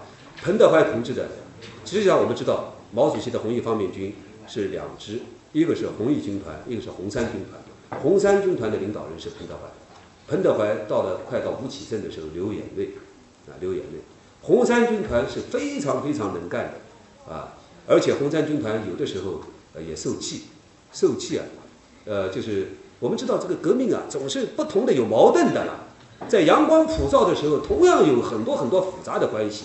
红一方面军、红一军团和红三军团之间也有一些矛盾，啊，所以红三军团伤害很大，啊，硬仗很多大仗都是红三军团，红三军团到。到陕北的时候就成几千人，两千多人，三万人就成两千人。说彭德怀难过的流下眼泪，当然都是党的军队了，也没有什么了，是吧？有这样一个情况，所以我没有时间回答你刚才讲的四个情况了。这个金门战役等等，金门战役还好了，金门战役是个局部性的、局部性的一个情况，就是拿下金门。呃，当然拿下金门不错，可是拿下金门，台湾越飘越远，大家理解吧？就今天看，不拿下金门是非常好的，是吧？所以陈水扁现在已经公开提出来要金门撤军，金门撤军，他恨不得共产党恨不得这边马上把金门拿下来，你拿下来他赶快撤退，撤退以后从此跟你永远拜拜，大家理解吧？所以我们现在靠的这个金门就在边上，哎，一手就可以抓住，所以这个很好，是吧？看来这个历史上的事情啊，有时要放长时段来看，金门战役四九年没成功是不好的事，今天看不错。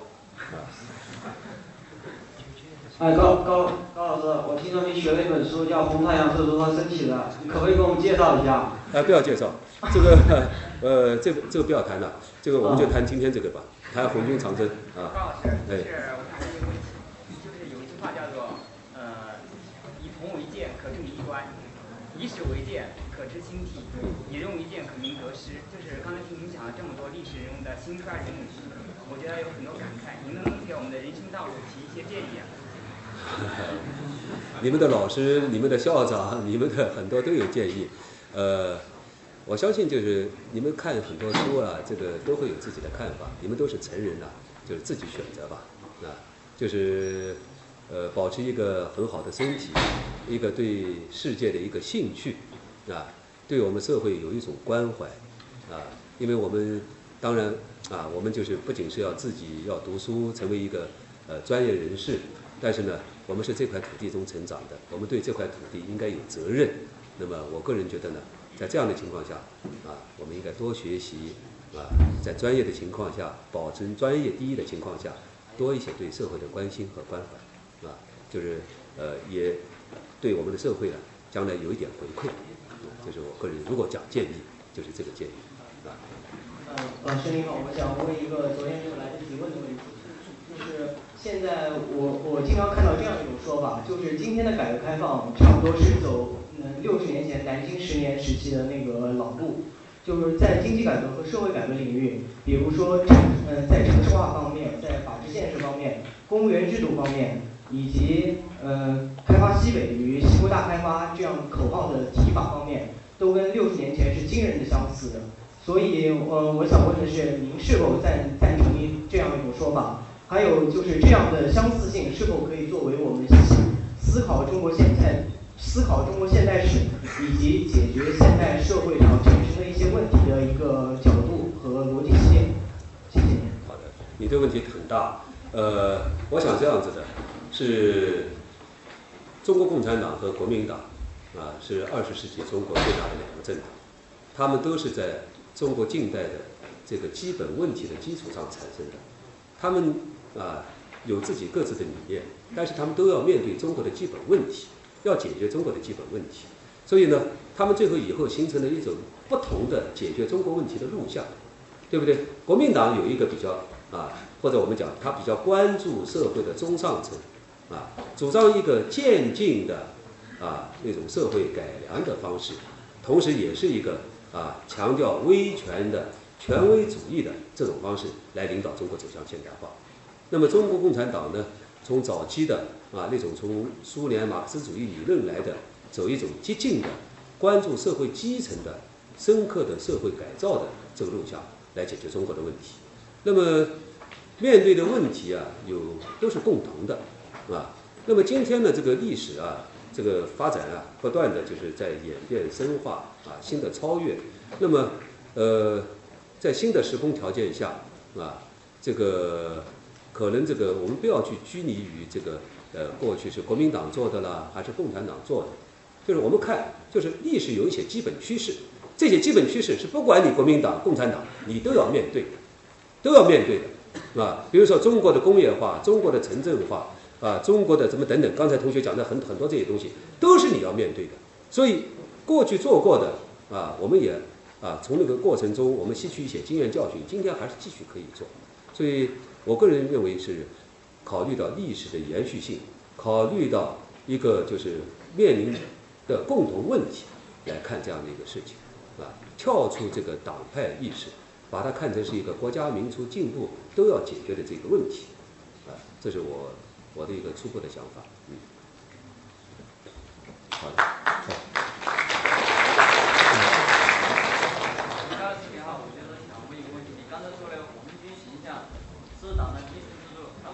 现在青少年之间那个红军的形象离我们好像越来越远，越来越模糊。还有关于那个红军，那个一种老革命的那种电视的那个收视率也低于其他，也低于其他电视，这是与我们青少年不喜欢看这类片子也有关系。那么你对这一现象怎样看待？怎样来唤醒我们青少年对红军的印象？我呢，这个你刚才提到这个，主要是从宣传啊。从宣传的这个角度了，从党的宣传啊，什么等等啊，这个角度，我呢主要是从那个，还是从历史历史研究这个角度，呃，角度有所不同啊。那么在我看呢，不管怎么说呢，我们人啊，就是呃，应该有一种这种精神，人要有精神的啊。呃，世俗生活当然，这个世俗生活，我们每天在世俗生活中生活了，呃，觉得也不错，也蛮安逸的。但是呢，呃，我们应该有一种啊，总之我觉得应该有一种精神，要有一种精神。那么我们从这个当年的这个红军的这些事情中间啊，我们看到这种精神呢，我觉得还真的是值得学习和借鉴。至于你刚才说的这个，今年今天年轻人啊不太感兴趣啊，那今天面临一个新情况啊，今天是一个比较多样性的一个新新的一个环境，就是我倒是觉得，呃，还是有借鉴和学习的这一种必要。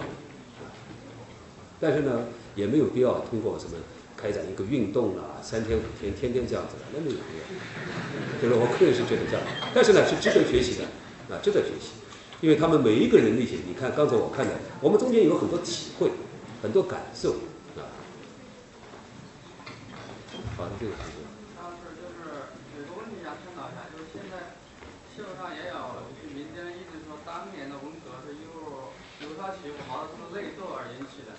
呃，内斗的结果是直接导致文革使中国停滞了十年。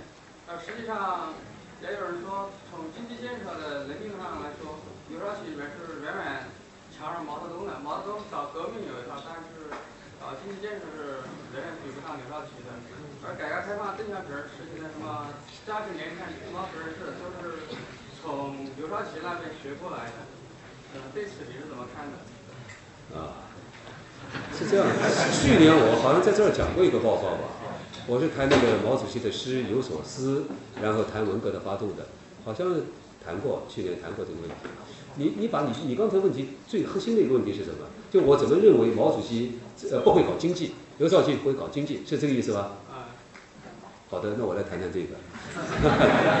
应该说毛主席还是非常希望中国能快速的富强的，这是肯定的。啊，那么他呢有一个他的这个对中国富强的一个基本设计，在这个一九五七年之前，毛主席呢他比较相信苏联的那一套方式，苏联那套方式，因为苏联那套方式啊，可以在短期内啊计划经济啊，短期内迅速的集中国力啊，这个呃快速的在某些领域。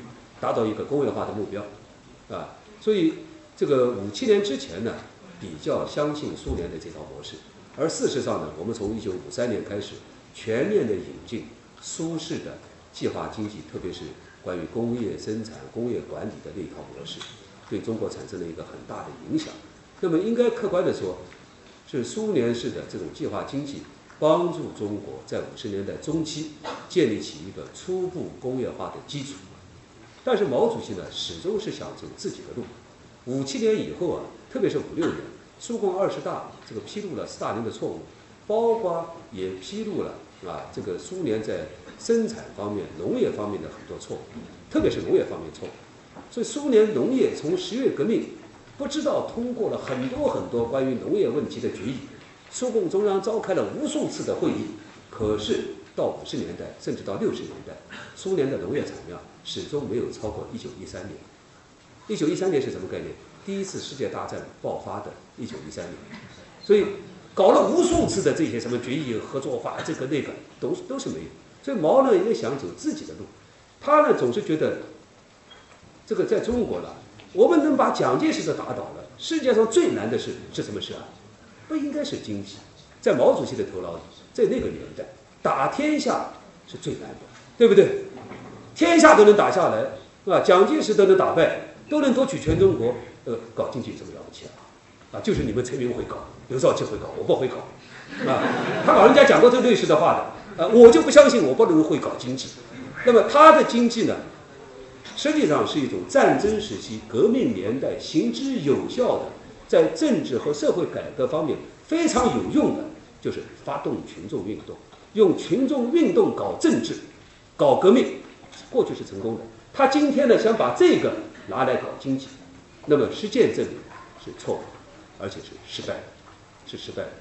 至于刘少奇，你刚才讲刘少奇怎么会搞经济，我倒不认为，我不认为的。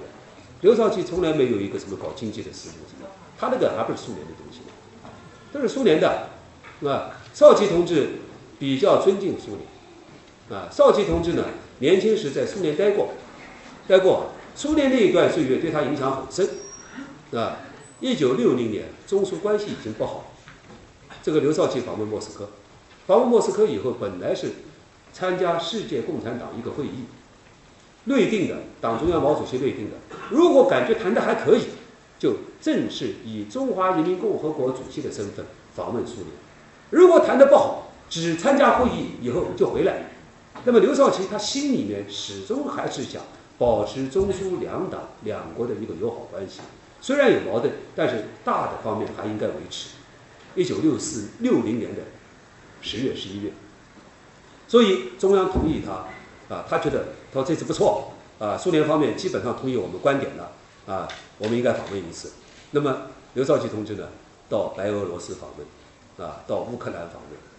访问过程中受到苏方的隆重接待，特别是在白俄罗斯的首都明斯克，数万群众召开群众大会。刘少奇同志情绪激动的时候，居然脱稿，脱稿了。稿子是毛主席给他定好的，对党中央定好的稿子脱稿了，情不自禁地抒发起他对中苏友谊的个人感慨来。所以以后毛主席说他是中国的赫鲁晓夫，也不能说完全错的，啊，他情不自禁，他说啊。我从小就对苏联有什么什么好感。我第一次到苏联来的时候啊，是一九二零年。我们当时这批共青团员、共产党员来的时候，俄国刚刚打内战。我们坐的那个火车啊，是走一路停下来，然后到森林里砍木头，砍木头再放到蒸汽机，再往前走，一路走了几个月，到达莫斯科。啊，我心中从此就对苏联产生什么什么什么感情。他讲了这个话以后，全场十万人一起站起来高唱国际歌，很多人是流眼泪，大家理解吧？少奇同志有对莫斯科的强烈情感，毛主席讲不出这个话，因为他没有这个经历，大家理解吧？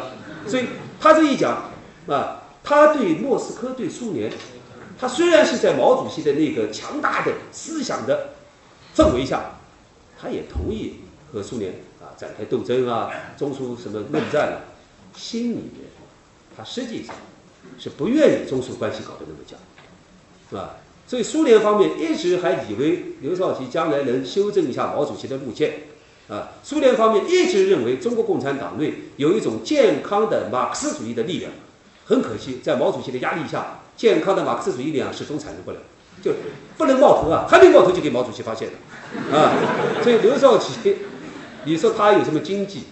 他自己没有经济，他无非是再把苏式的曾经在中国行之有效的。苏式计划经济那一套拿来，就是他不想搞群众运动了，不想搞毛主席的两条腿走路了。毛主席两条腿走路就是一条腿搞技术，依靠技术人员，但是要政治挂帅；一条腿是用群众运动，他他比较相信专家。那么这个就是斯大林式的那个路线，或者简单的说叫马钢宪法，两条思路，毛式的。是鞍钢宪法，党委领导下的，呃，什么调动群众积极性的两条腿走路的政治挂帅的中国工业化的路线，叫鞍钢宪法。六零年毛主席高度评价的。另外一条呢，强调经济核算的，强调什么成本管理效益的啊，计划经济严密化的那个苏俄的那个玛格丽特·戈尔斯克是一个玛格丽特·戈尔斯克是当时苏联最大的一个钢铁企业，简称马钢宪法。我们刘主席就是马钢宪法，我认为是这样，啊，我不知道我这样讲的，呃，是不是能够回答你刚才的那个问题？范老师您好，我想问一个问题，那个就是请您结合一下我国我国目前农村自治的实践，分析民国年间。对不起，你讲慢一点，我听不清楚。嗯，我说，嗯，结合我国目前农村自治的实践，分析民国年间叶阳初和梁漱溟分别领导的乡村改革运动。跟红军长征越来越远。因为因为这个问题是今年考过的问题，但是我对他有点模糊。那个那个叶阳春和，所以稍微提两句啊，他们是在不变动中国的土地关系的基础上，做一些修补性的社会改良。啊，当然应该给予他很好的评价，但是这种社会改良。能不能解决中国的问题，我是持怀疑态度，我有点怀疑。但是今天的情况下，我觉得可以用这一套方法。在当年那个不能解决问题，今天呢应该可以用。我知道今天还有一些搞三农问题的一些呃一些老师和知识分子了，他们都在搞这方面的工作啊。就是呃梁漱溟、叶阳秋应该讲还是对我们有启示作用啊。有启示作用。那么农民，呃，有人说，呃，当然农村问题很多很多，但是杜润生同志，杜润生啊，大家知道是党在农业方面的一个非常重要的一个领导同志。杜润生老先生今年九十多岁，听没听过他的名字啊？杜润生啊，杜润生说的大概农民的一个很大问题，还有一个就是给农民以公民待遇的问题啊。我觉得这个思路呢也是非常好的一个思路啊。好的。呃呃，今天晚上已经很晚了，高老师也很辛苦，我们谢谢高老师今天晚上的讲座，谢谢大家参与。